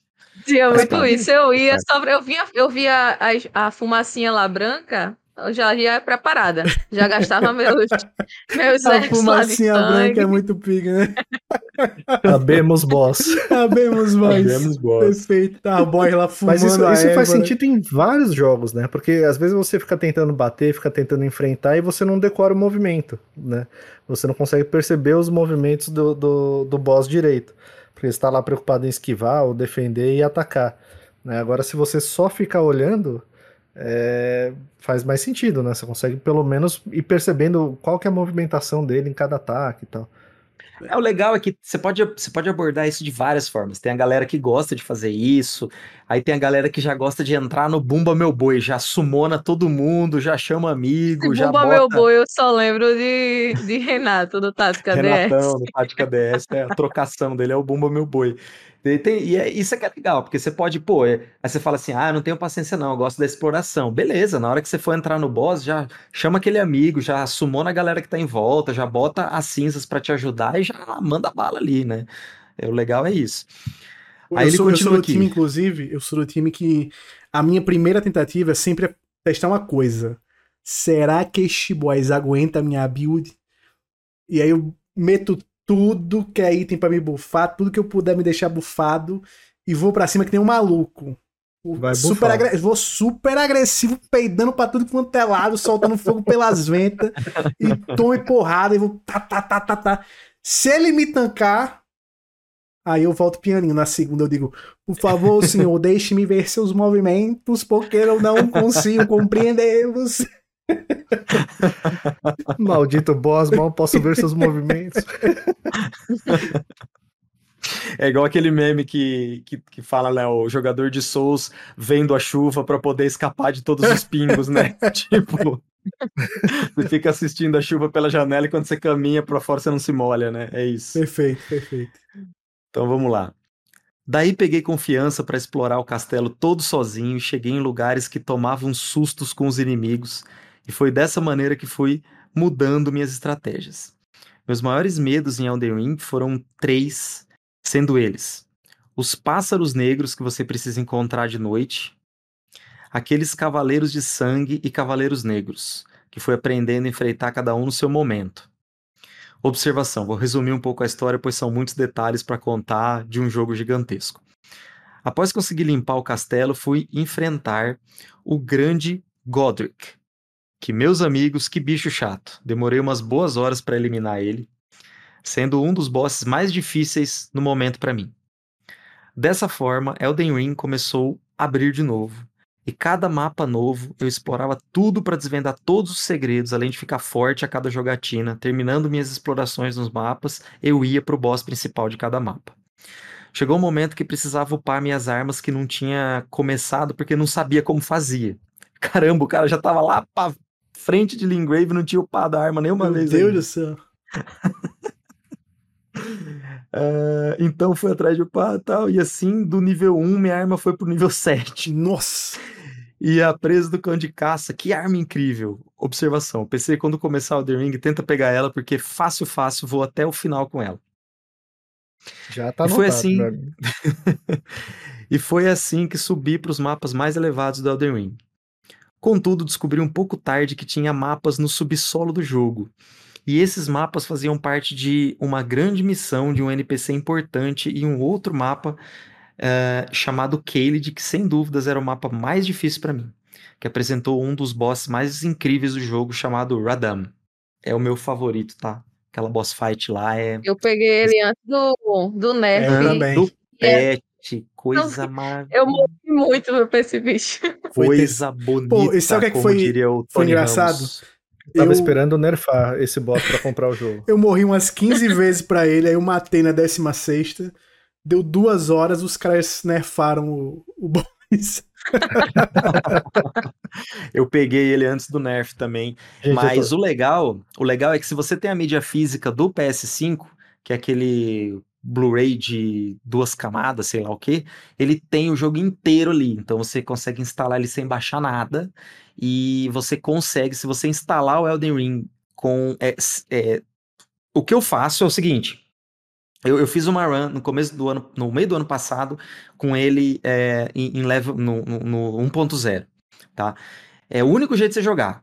É, eu não sei se no Xbox dá, porque eu sinceramente eu não sei se, no, se no, na mídia física do Xbox tem o jogo inteiro de hum, fato, sim. ou se uma parte dele é, é downloadable assim, sabe? Mas no, no, no, PS5 é certeza. No PC não tem jeito, que a, a primeira versão que você vai conseguir lá, ela já é com o primeiro patch. E, e aí eu, eu, desconecto da internet, instalo o jogo, desativo a atualização automática e conecto na internet de novo. E, e é legal porque até a HUD é diferente. Até detalhes da HUD são diferentes. Fica e, igual e, a, a Esquadrão Suicida, né? Meu irmão, a Malênia, ela é quando, porque quando eu cheguei na Malena, ela já tinha tomado o primeiro pet. A Malena, cara, ela é impossível, cara. Quase que impossível. Eu venci ela roubando demais. Eu venci ela dando sangramento, usando cinza. É, usando. A primeira os... vez eu usei aquela, né, Flash, que, que te imita. Como é o nome? É a lágrima. Ah, é a. Ah, o mímico, né? O... E ela também foi nerfada, né? Então, foi, assim, a primeira versão também. ela tá super forte. Ela def... A primeira versão, a Lazarenta defende nossa. Assim, a cada, a cada cinco golpes que você dá, cara, literalmente quatro ela defende. E quando ela dá vários golpes que ela dá em você, ela recupera a, a, a, o HP dela. Então, é aquela coisa assim, puta, você sua pra tirar metade do HP dela, ela te dá três, quatro golpes e retoma o HP inteiro dela. Então, assim, é. Ela dança é, é e recupera o HP dela todo, né? Aquele, aquele designer lá, ele, ele, ele foi corneado. É certeza que o cara foi corneado e ele resolveu fazer, e fazer o moveset dela antes do patch, cara. Mas aí o Flash acha de bom tom fazer todo esse processo para jogar o, o, sofrimento máximo. Ah, eu precisava saber como é que era, né? uh, vamos lá. Aqui, Radan. Todos os mapas vistos e as principais missões de NPCs caminhadas Fui para as áreas mais elevadas de Elden Ring, chamadas de Altos Plateau e Mountain Tops of the Giants. Nessa área a gente poderia encontrar um dos bosses mais difíceis de matar, chamado Malenia. E cara, que boss gostoso de enfrentar. Mas já chego nela. Voltando, eu pude perceber que meu nível estava ficando para trás, pois estava apanhando demais os bosses dessa área. O legal do Elden Ring é isso, é que o jogo é tão imenso que você acha que você tá o padaço no começo e você chega no final, você, você chega no final querendo farmar, que é absurdo. Não, assim, e quando você chega nessas montanhas, ele dá um spike Não, é... assim gigantesco de level nos negócios, um negócio assim absurdo. absurdo. Cara, absurdo. É, e uma coisa que o Elden Ring tem bastante, porque ele é, ele é muito, ele, ele tem muito desenvolvedor tem muita gente que trabalhou em Dark Souls 2 fazendo ele, né? Tanto que muita gente brinca falando que ele é o Dark Souls 2 2. Né? e aí tem aquela coisa que muita gente não gosta do Dark Souls 2, que meio que virou um, um, mito, isso aí virou uma lenda, que a galera meio que automaticamente acha que não tem que gostar, não pode gostar do Dark Souls 2. Mas uma coisa que o Dark Souls 2 ele, ele introduziu na franquia Souls é o crowd control é o controle de multidão, que é uma coisa que não tinha nos outros. Então, no Dark Souls 2, você tem que aprender que você pode jogar um jogo Souls sem locar mira no inimigo. Você pode, você precisa, inclusive, em alguns chefes, em algumas áreas. Então, dependendo da área que você tá em Dark Souls 2, se você ficar locando mira, você se ferra, porque você não consegue ver o seu entorno que você tá cheio de inimigo. Então, muita gente fala, ah, isso é uma forma artificial de deixar o jogo difícil, blá blá blá. Sendo que, na verdade, em muitas partes fica super divertido você mudar de estratégia comparado com jogos anteriores para conseguir fazer o controle da multidão que está em volta de você. E no, e no Elden Ring, no final, não apenas você vai encontrar uma galera ao redor de você ao mesmo tempo, como uma galera que tá super mais forte que você. Forte. Bate forte. Bom, desse jeito, após explorar cada canto e passar por alguns perrengues, chamado Malenia, eu descobri uma outra build que focava em sangramento, que usava uma katana monstruosa chamada Rios de Sangue. Um malandrinho, Essa né? Um malandrinho. de sangue é já foi na, na Rios de Sangue, que na época, se ele jogou mais ou menos perto do jogo ali, a bicha tava ultra mega OP. Foi daí que minhas jogatinas ficaram fáceis e pude explorar todas as áreas com essa build nova que dava um hit kill nos inimigos e nesse momento fui enfrentar a Malenia. E cara, tirei o chapéu para ela, sendo um dos bosses mais incríveis. Sua história, seus golpes e a área que ela tá, tudo é incrível. Dessa maneira, aprendi como jogar com a rios de sangue e aprimorar meus ataques para assim derrotá-la. Depois de me adaptar com a build nova e seus ataques, foquei em fazer tudo que não tinha conseguido fazer antes. Foi aí que fui enfrentando os bosses secretos das áreas que fui passando, e nesse momento foi muito recompensador, pois cada luta era um mecanismo diferente e sempre tentava os jeitos mais doidos de matar esse boss. Completando completando todos os gargalos, fui para o último boss do jogo. Que aí os problemas começaram a aparecer. Ele é imune é, a sangramento. Rio de sangue eu. com essa build tá lascado. Rio de sangue não vai muito bem, não vai muito bem. Meus itens estavam todos nos últimos níveis e minha arma também, mas o boss que lutava aguentava as porradas. E na época fiz de tudo, mudando build, estudando cada golpe, aprendendo sobre o boss, mas não tinha jeito. Aí tive que apelar para as sombras que você tem disponível em Elden Ring, que são como ajudantes. Mas não qualquer sombra, peguei uma das sombras mais fortes, chamada Faca Negra é, pô, essa faca negra aí, depois do mímico, essa faca negra aí é a melhor. Se você quer variar os ataques, né? Você tá com uma build, você quer um outro tipo de ataque, você bota a, a, a faca negra aqui, é muito, muito boa. Inclusive, bem difícil de se conseguir, muito suor para pegar, e é mesmo, era difícil de conseguir. É, era conhecido como líder dos assassinos das facas negras, se movia muito rápido, assassinaz, tá? Porque era uma, era uma, as facas negras eram todas mulheres. Olha a lore aí. aí é, se movia muito rápido e quase sempre tancava os golpes do boss enquanto eu ficava de longe esperando a oportunidade. Foi assim até o final do jogo, até que fui parado por um ser que se chamava Meliketh, Lâmina Negra, apelidado de desgraça. Ele tinha uns ataques super fortes que quase nunca consegui desviar. Mas para melhorar, ele apresentou uma segunda fase que foi aí que eu apelidei esse boss. Fiquei duas semanas tentando passar Nossa. esse boss até eu voltar para minha antiga build focada em destreza e com a linda cão de caça. É difícil. Quando ele começa aquele golpe, tem tem tem um item que você consegue dar um parry nele quando ele dá aquele golpe de maldição, mas é muito difícil, não é fácil. Dessa maneira pude usar os dois ataques carregados e assim, tanto na primeira fase como na segunda, consegui dar um hit bem aplicado com muito dano. E assim eu fui para os últimos dois. Chegando no final, tive que voltar à antiga build do começo do jogo, pois os outros dois me deram um trabalho de quase um mês, pois ele apresentava duas fases e quando eu tirava de letra a primeira, a segunda cuspia na minha cara, e a cada tentativa era mais humilhado, até que cansei e fiquei parado durante uma semana até engolir meu orgulho e enfrentar aquele bicho. No final, depois de um ataque super cagado, consegui matar o boss e terminar a história principal. Assim fiz todos os finais e platinei o Elden Ring. Primeiro, desculpa o texto gigantesco e preferia contar pessoalmente, pois tenho mais detalhes e o Flash vai entender o que eu falo. Queria agradecer por ler essa história, espero que tenham gostado. Foi um resumo para contemplar o gigante mundo de Elden Ring. Gente, feliz ano novo. Espero mais episódios do podcast, que ele cresça muito mais e vocês alcancem suas metas. Tamo junto. Manda um abraço para todos que escutam e quero mais histórias da galera. Falou para vocês e até a próxima.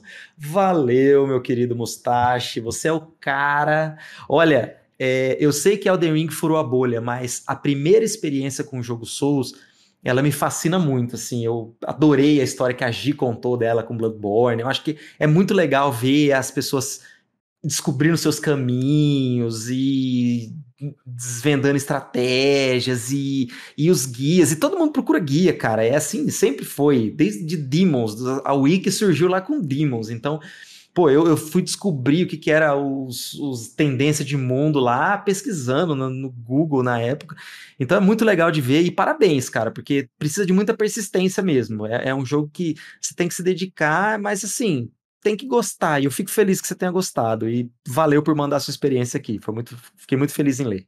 Foi, foi legal para relembrar, né?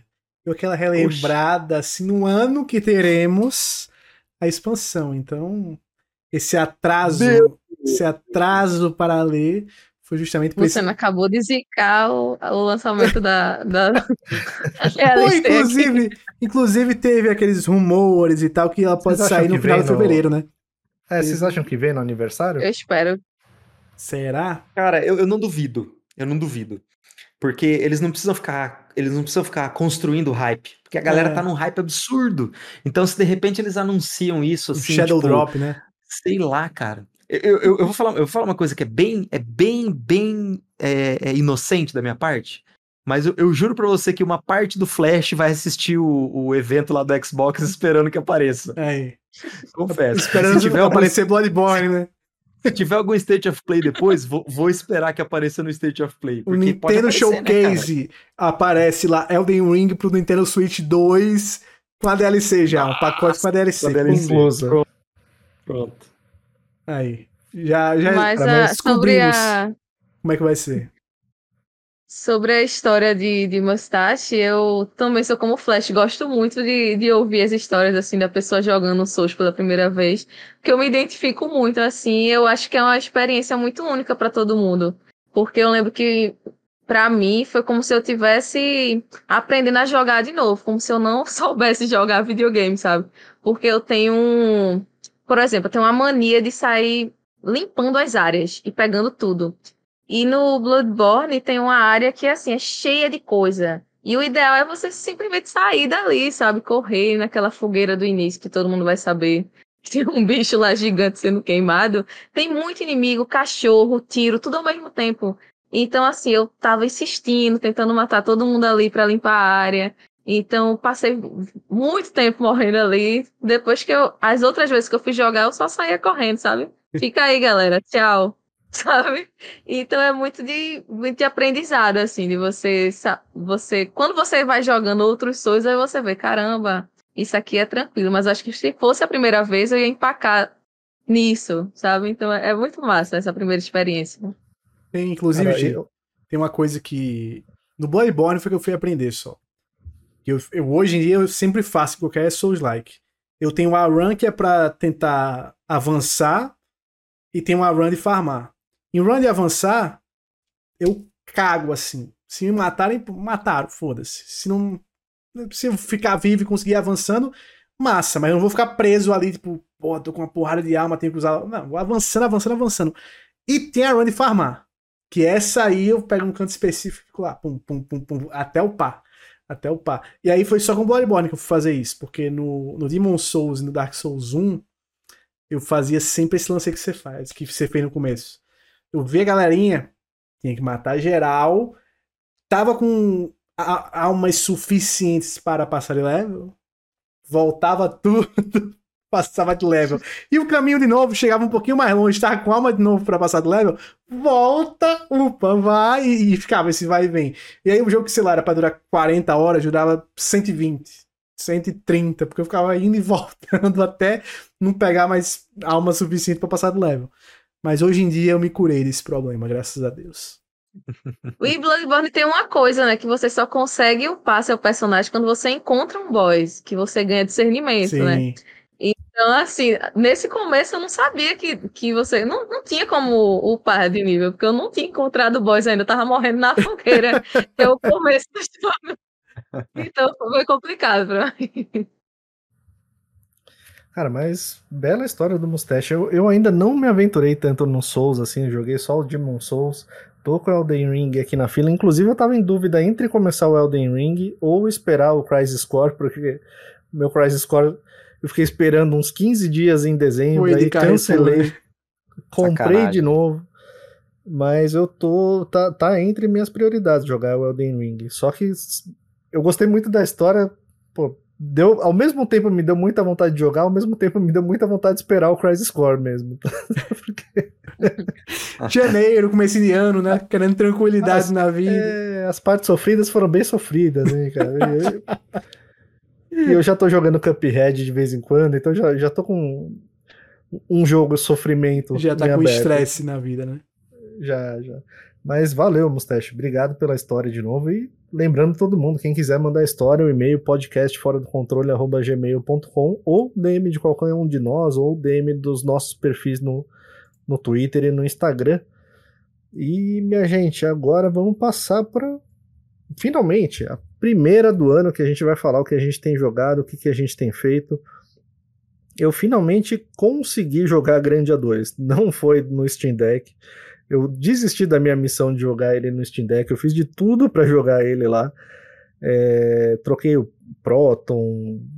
No Steam Deck dá para você ir mudando a, algumas versões ali do, do, do próprio sistema operacional para tentar rodar o jogo. Vi vários tutoriais e não teve jeito.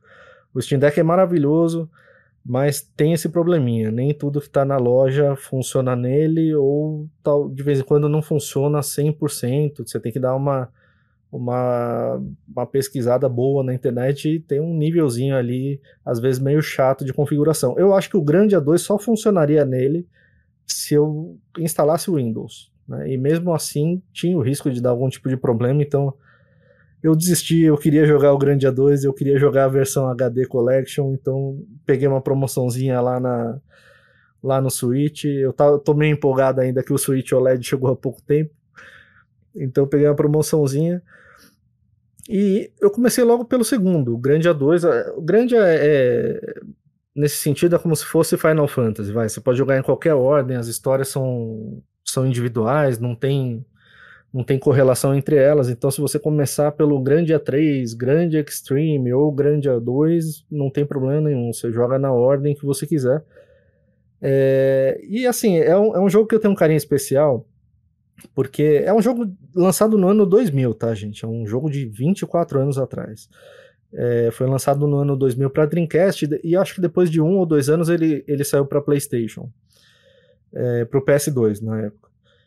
E, mas é um jogo que eu tenho um carinho especial porque é um dos primeiros que eu, eu entendia mais inglês na época e eu consegui entender a história 100%, né? Porque até então os outros RPGs, assim, alguma coisinha eu sempre perdia ali da história, não conseguia entender 100%. E, e esse foi um dos primeiros, pelo menos o primeiro que eu me lembro que eu consegui entender 100%. E aí eu comecei essa jornada, esse grande HD Collection tem o grande A1 e 2, foi lançado em 2019.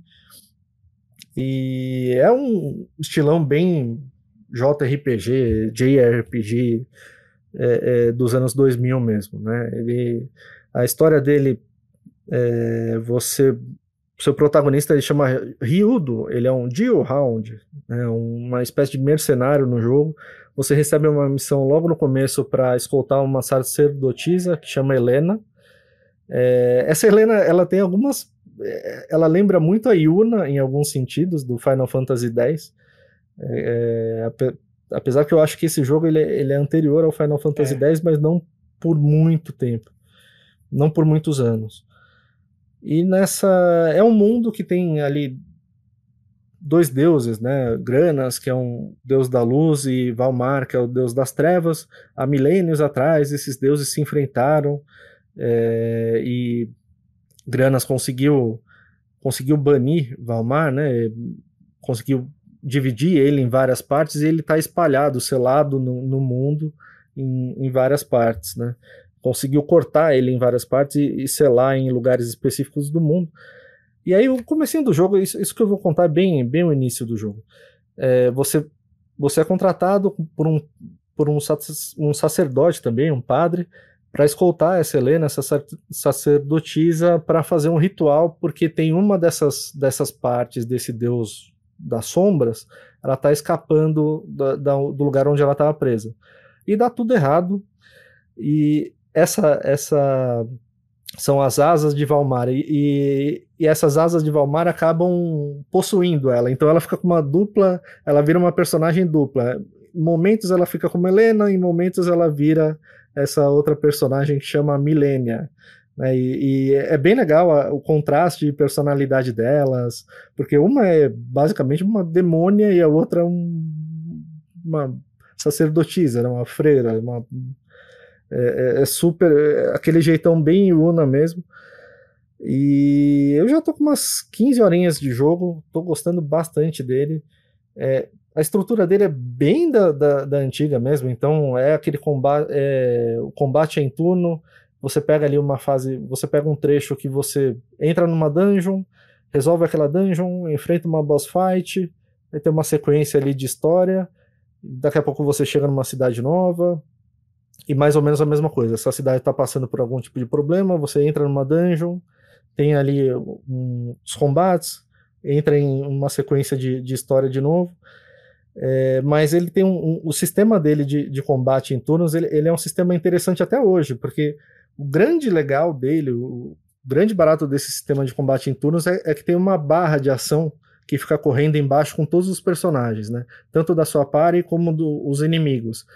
E, e, existem ações que você consegue ir fazendo que cancelam a, a, a, posição que o inimigo está. Então ele volta, né? Tem um inimigo que ele, ele tá prestes a te atacar e você consegue dar um, um, um golpe nele que faz ele voltar nessa barrinha. Né? Então, é, é bem a grosso modo eu estou explicando, mas cria uma dinâmica muito legal principalmente quando você está em boss, que você está enfrentando minions, que, ou, ou que o boss tem várias partes que você tem que atacar, e aí você tem que ficar de olho nisso o tempo inteiro ali, curando os personagens, dando buff, dando ataque especial, e gerenciando toda aquela parte de é, magia, ataque especial, barra de vida. Então, assim, é, é um jogo Cara, eu, eu, eu queria muito. Eu, eu não queria nem um remake dele. Eu, esse remaster já é, já é bem legal, mas eu, eu queria muito que a Game Arts conseguisse, de alguma maneira, retomar essa franquia. Eu queria ver muito o que eles conseguiriam fazer hoje em dia com, com essa franquia. Eu, eu falei, eu tô mais ou menos com umas 15 horas. Segundo o How Long to Beat são 30 horas, eu imagino que eu vou demorar umas 40, 45 para terminar, então eu vou falar mais dele ainda. Mas finalmente eu tô conseguindo jogar esse jogo. Então, tô feliz pra caramba com ele. E tem outros joguinhos também que, que eu joguei, o Cult of the Lamb, mas aí eu falo em outros episódios, eu falo mais deles. E eu retomarei o Grandia mais pra frente. Mas agora, passando a bola pra Gi. O que, que você tem jogado, Gi? Eu só terminei a DLC do God of War Ragnarok, né? Valhalla. O nome da DLC. E não tenho como falar muito dela sem dar spoiler, sabe? Eu não quero dar spoiler nenhum, porque foi uma experiência magnífica para mim.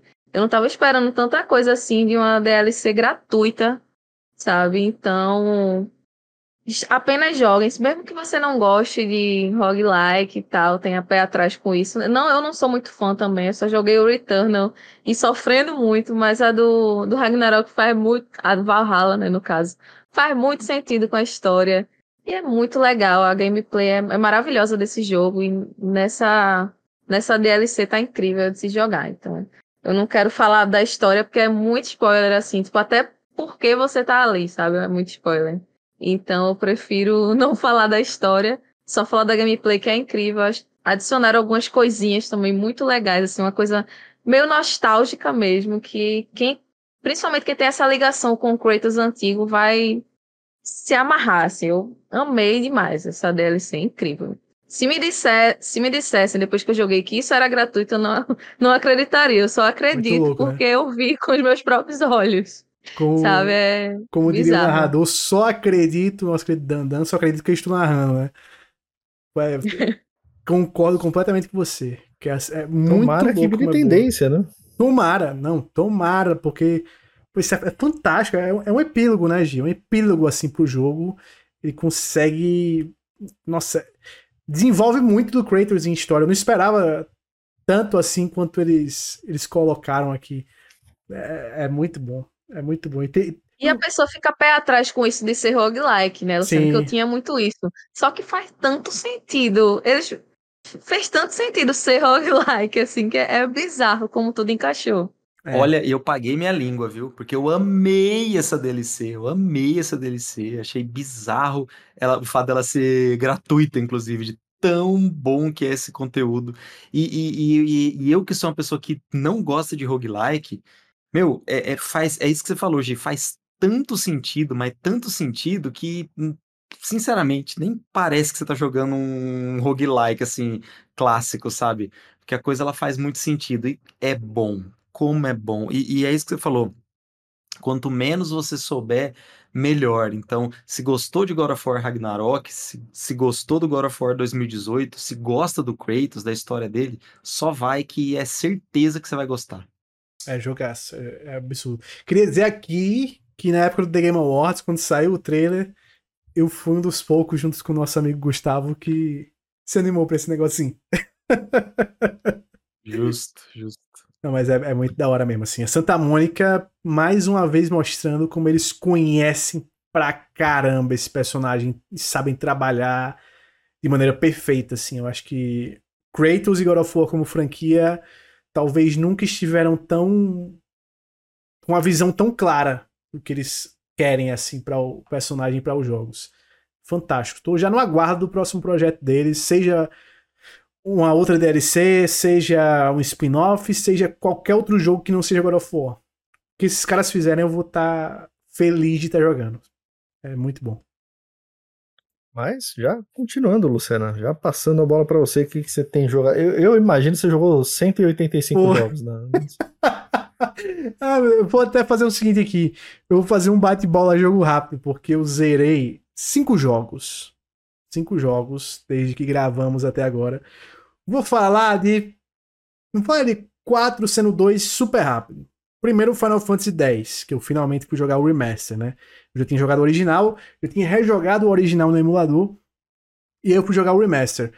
É, como o remaster, pelo menos a versão do PlayStation, que eu peguei, que é a versão do PS4, o remaster em si não melhora muito a experiência do, do original. Não tem opção de desligar a batalha é, randômica, não tem melhoria gráfica, ao contrário, piora porque o rosto dos personagens teve aquela troca bizarra que ficam toscos ao extremo, assim.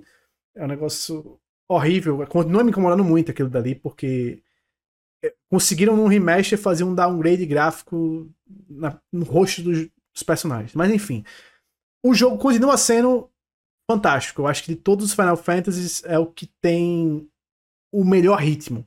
Assim, o ritmo desse jogo é perfeito, perfeito. Do começo ao fim, você não sente que ele tem barriga, você não sente que ele é curto demais. Ele termina na hora que tem que terminar. A duração dele é perfeitinha, assim, a história eu também gosto muito, gosto muito dos personagens e o combate também dele, assim, dos Final Fantasy por turno, talvez seja o que eu goste mais também, porque ele é, ele é super simples, ele é, é, fácil de você gostar, é fácil de você é, jogar, porque ele é gostosinho. Desde o começo, ele já apresenta para você todas as mecânicas, rapidinho, assim, com uma hora de jogo, tudo já tá apresentado para você sabe? Overdrive, tudo tá apresentado.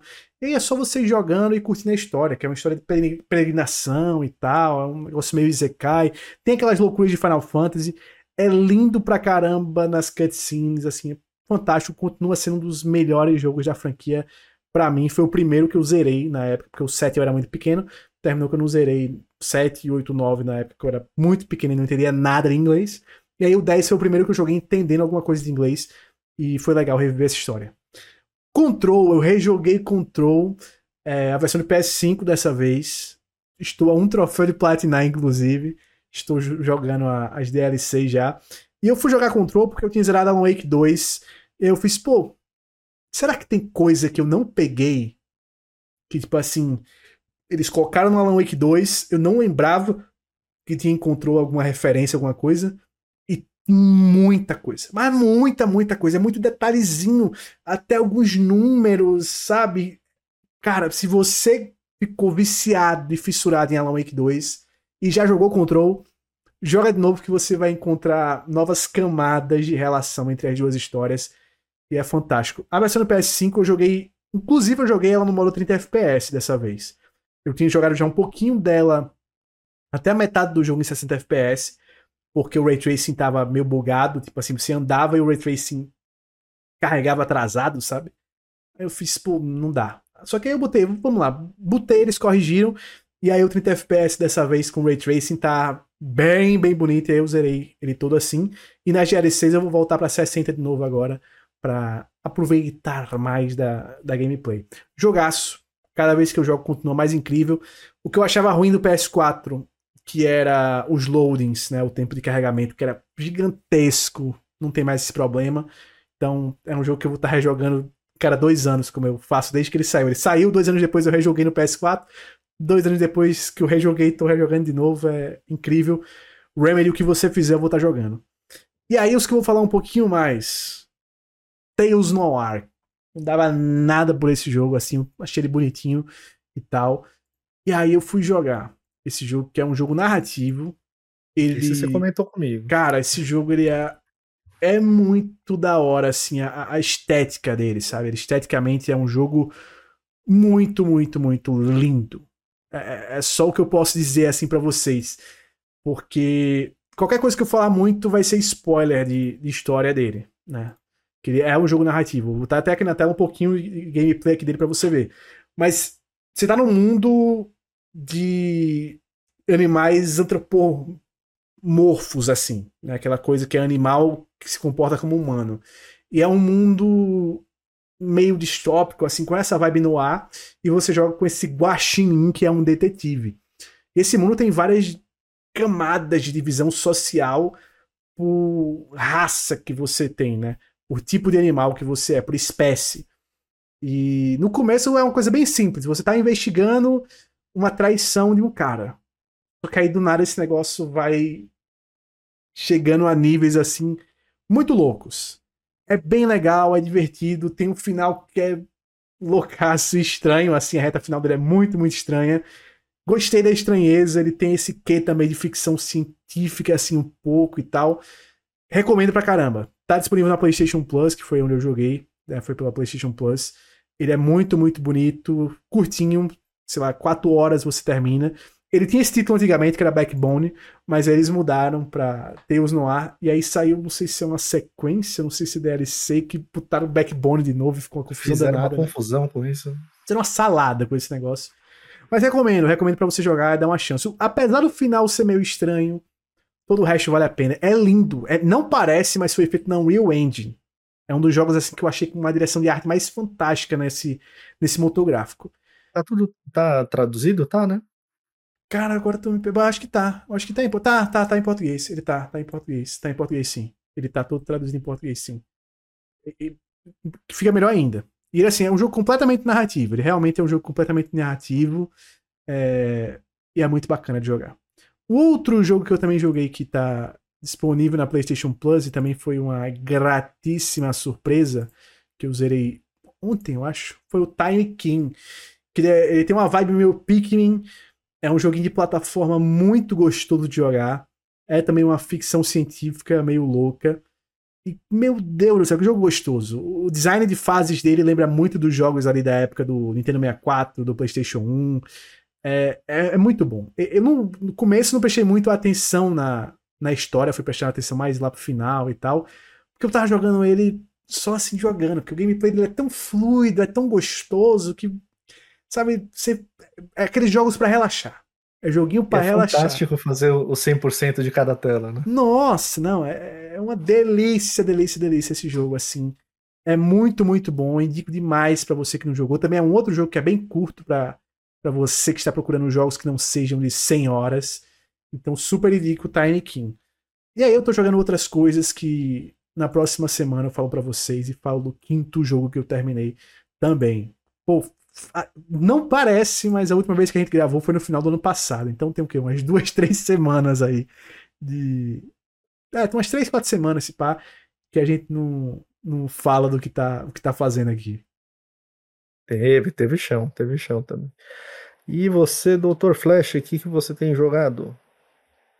Cara, também muita coisa aconteceu nesse período. Por mais que eu não tenha jogado tantas coisas assim, é, eu preciso falar que no episódio passado, né, nos dois últimos episódios, eu meio que comentei rapidinho que eu tava jogando o Persona, né, o Persona 5, a Royal, né, Edition. E a primeira vez que eu tive contato com Persona, sempre fiquei, né, assim, putz, não vou gostar, não vou gostar, não vou gostar, não vou gostar. E cara, olha, é, eu preciso ser justo com esse jogo, porque ao mesmo tempo eu adorei e só que eu dropei. Eu parei de jogar. E eu parei de jogar por uma coisa muito específica e eu continuo muito animado pro pro meu Deus, como é que chama? O Metaphor. Metaphor. O Metaphor, né? O Metaphor Refantasia, né? Eu tô muito animado para ele, justamente porque eu acho que nele eu não vou sentir o que eu senti no Persona. Que é, assim, a vibe de colegial japonês. Não dá para mim, assim. Putz, eu tentei o máximo, mas infelizmente não deu. Esse jogo, meu, ele, ele, ele tem um combate maravilhoso. Tô falando do Persona ele tem um combate que é maravilhoso. De combate de turno, cara, eu, eu arrisco dizer que é o melhor que eu já joguei na vida, assim. Ele, ele é sensacional, ele é muito legal, você pode fazer muita estratégia, tem muita coisa. Quando você tá nos palácios ali de Persona, é, é demais, assim. E no começo, eu até tava conseguindo comprar essa ideia de ficar melhorando o vínculo com, com essa parte social do jogo que você precisa fazer porque essa parte ela te recompensa em gameplay, né? Ela te recompensa te dando mais, né, mais opções de, de gameplay, mais opções no combate e tudo. Só que, cara, eu até falo isso para você, PC, chegou uma hora que não deu mais, cara. Porque eu, eu lembro que você falou que para você era uma coisa que, porque assim, por mais que toda vez toda vez que eu começava essa parte social, eu era cuspido para fora do jogo. Eu não consigo imersão nisso, cara. Eu tenho 40 anos de idade, não dá, cara. Mas, mas só para até para explicar pra galera, quando o Flash começou a jogar, eu falei, cara, você vai ser o, se você tá gostando, você vai ser o parâmetro se eu vou conseguir encarar E cara, a, eu, ne, eu nem a tô... parte adolescente dele. Eu não tô querendo dizer que o jogo é infantil, não tem absolutamente nada de infantil nesse jogo. Os temas são pesados e tudo. Só que realmente, cara, assim, eu não consigo imersão, porque. E todos os jogos de Persona é assim, até o Shin Megami Tensei é assim, né? É, é, é, assim, é você começa sendo um colegial japonês. E, e, tem uma outra coisa que eu acho que quem é jogador de Yakuza tá mais acostumado, e Yakuza também é outro jogo que eu nunca joguei, essa parte bobinha japonesa, sabe? Essa, essa parte cringe assim, né? japonesa. Aquele humor cringezão. Aquele humorzinho, aquela coisinha bobinha. Já, cara, é, putz, me dá muita vergonha alheia, cara. Eu não consigo, cara. E é uma coisa minha, é uma coisa minha. Então, assim, não se sintam ofendidos, amantes de Persona. Eu não quero desestimular você a jogar. É, eu quero dizer que essa nova franquia, que imagino que venha como franquia também, o Metaphor, eu espero que venha é, é, uma parada diferente, porque você tá sendo assim, é um, é um reinado sem rei e você é candidato a rei. Você vai viajar ali é, é, em todas as regiões possíveis para você fazer como se fosse sua campanha. Então a parte social vai ser uma parte política nesse jogo. E, e, e, essa mecânica de você ter que escolher o que fazer durante o dia, porque o tempo passa e você não pode voltar atrás, é muito legal em Persona. E eu acho que isso vai ser muito bacana em Metaphor também. Só não gosto disso na vida real. O tempo na de é viagem, tudo, exatamente. É. Então, assim, o que Persona 5 fez de bom para mim foi me deixar ainda mais hypado pro Metaphor. Tá? Mas, e, e, assim, aconteceu, tá? Dropei, não dá, não consigo. E eu dropei depois de 30 horas, tá? Hum. Então eu joguei bastante, foram 30 horas de jogo. Joguei bastante, explorei, já tava no final do segundo palácio já, mas chegou uma hora que não dava, que eu percebi que não dava mais para ficar no palácio, tinha que ficar fazendo coisa de vínculo social. E uma outra coisa que me incomodou é que eu tava com 30 horas e ainda tava pipocando tutorial na tela. Isso foi uma coisa que me incomodou muito, sabe? Então, 30 horas de jogo, meu irmão, é pior. Cara, eles conseguiram vencer Death Stranding. Death Stranding é assim também. Você tá com 16 horas de jogo, tá dando tutorial. Agora você vai aprender a usar o robô de não sei o quê. Lá, cara, é isso. 30 horas de jogo aparecia ainda a telinha de tutorial. E aí eu falo, meu, eu já esqueci metade do que você me falou que dá eu fazer nesse jogo. Não dá, bicho. Então, realmente não é para mim. Mas tem muita coisa boa ali que eu acho que tudo em Metaphor me puxa para ele. Tá? Então, vou gostar. O Flash, uma, uma coisa que Não. eu gostei de jogar o Grande, que é um jogo de 20, 23 anos, 24 anos atrás, é que o, o, o tutorial dele é um bonequinho que fica na, em todas as lojas. Então, se você esquecer alguma coisa, você vai lá, fala com ele. Se você não quiser, se você não quiser o jogo inteiro não falar com o, o bonequinho, você não fala, cara. Você só vai. Maravilhoso. Fantástico, cara. Eu sinto muita falta disso de vez em quando, assim, do jogo deixar você explorar e deixar, Diga deixar ali o... ao tutorial, né?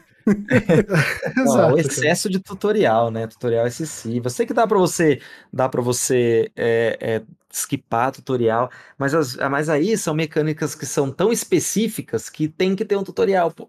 Senão é. você não consegue, sabe? Aí que tá o problema. É... Quero falar duas outras coisas rápidas também eu zerei um jogo que eu não esperava que eu fosse jogar e gostar tanto, que é o Pony Island, que é o, o primeiro, né? O Pony Island. Cara, meu, não eu não quero falar nada desse jogo. Você já jogou PC? Você não é joguei ainda, dos... não joguei. Cara, eu não faço ideia do que é o jogo. Joguem Pony Island, só que assim, se possível, joguem no PC, porque jogar ele com mouse é eu, é porque eu falo isso porque metade dele eu joguei no Steam Deck. Então, assim, dá para você jogar com um analógico, mas o Pony Island é uma parada bizarra. É surreal, é bizarro. Tá? Eu não, quanto menos você souber do jogo, melhor. Tá? Porque o que eu posso dizer sobre Pony Island é que ele não é um jogo sobre pôneis.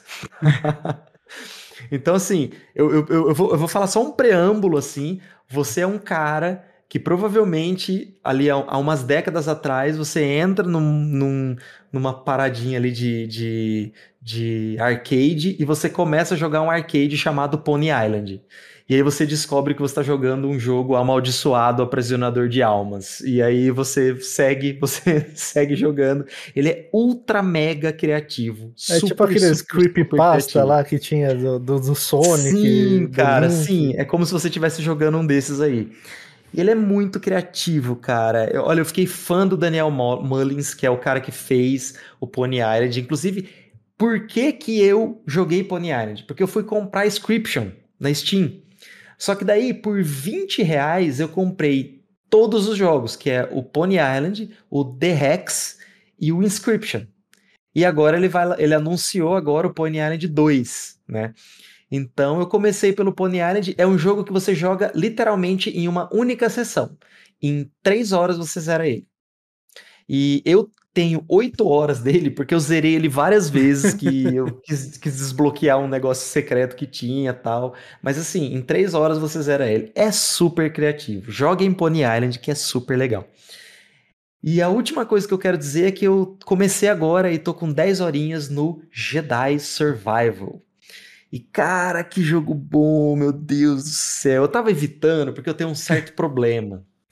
Porque assim, Star Wars é a obra de ficção científica que mais mexe comigo. E é uma coisa de. É uma coisa afetiva mesmo. Eu assisti o primeiro. Pô, meu pai falava que ele botava pra eu assistir quando eu tinha um ano de idade primeiro. Eu assisti o primeiro em. Então, assim, em 85. Ele tinha sido de 77, sabe? Então, eu tenho. E eu, eu, eu, eu me conheço. Quando eu joguei o primeiro, o, o, quando eu joguei o Fallen Order, eu, no meio do Fallen Order eu pausei ele e assisti a trilogia original de novo, e assisti de novo as prequels. Eu vou fazer a mesma coisa aqui. Eu já vi, eu já botei o, o eu já baixei o Jedi Academy, que é um dos jogos que eu mais gostei na vida de jogar na época lá, há muito tempo atrás. Joguei no PC. E eu baixei também o Knights of the Old Republic no meu Series X para jogar um pouquinho, porque como o combate do Jedi Survivor é bem ação ali, Souls-like, né?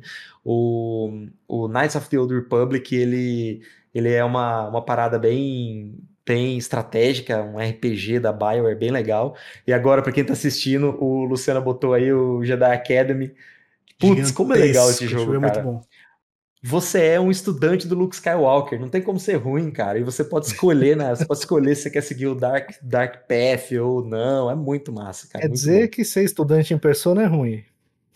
Mas ser estu... é óbvio. Ser estudante na Academia Jedi é muito superior, não tem nem comparação. Lamento, mas não tem nem comparação com Persona, pô.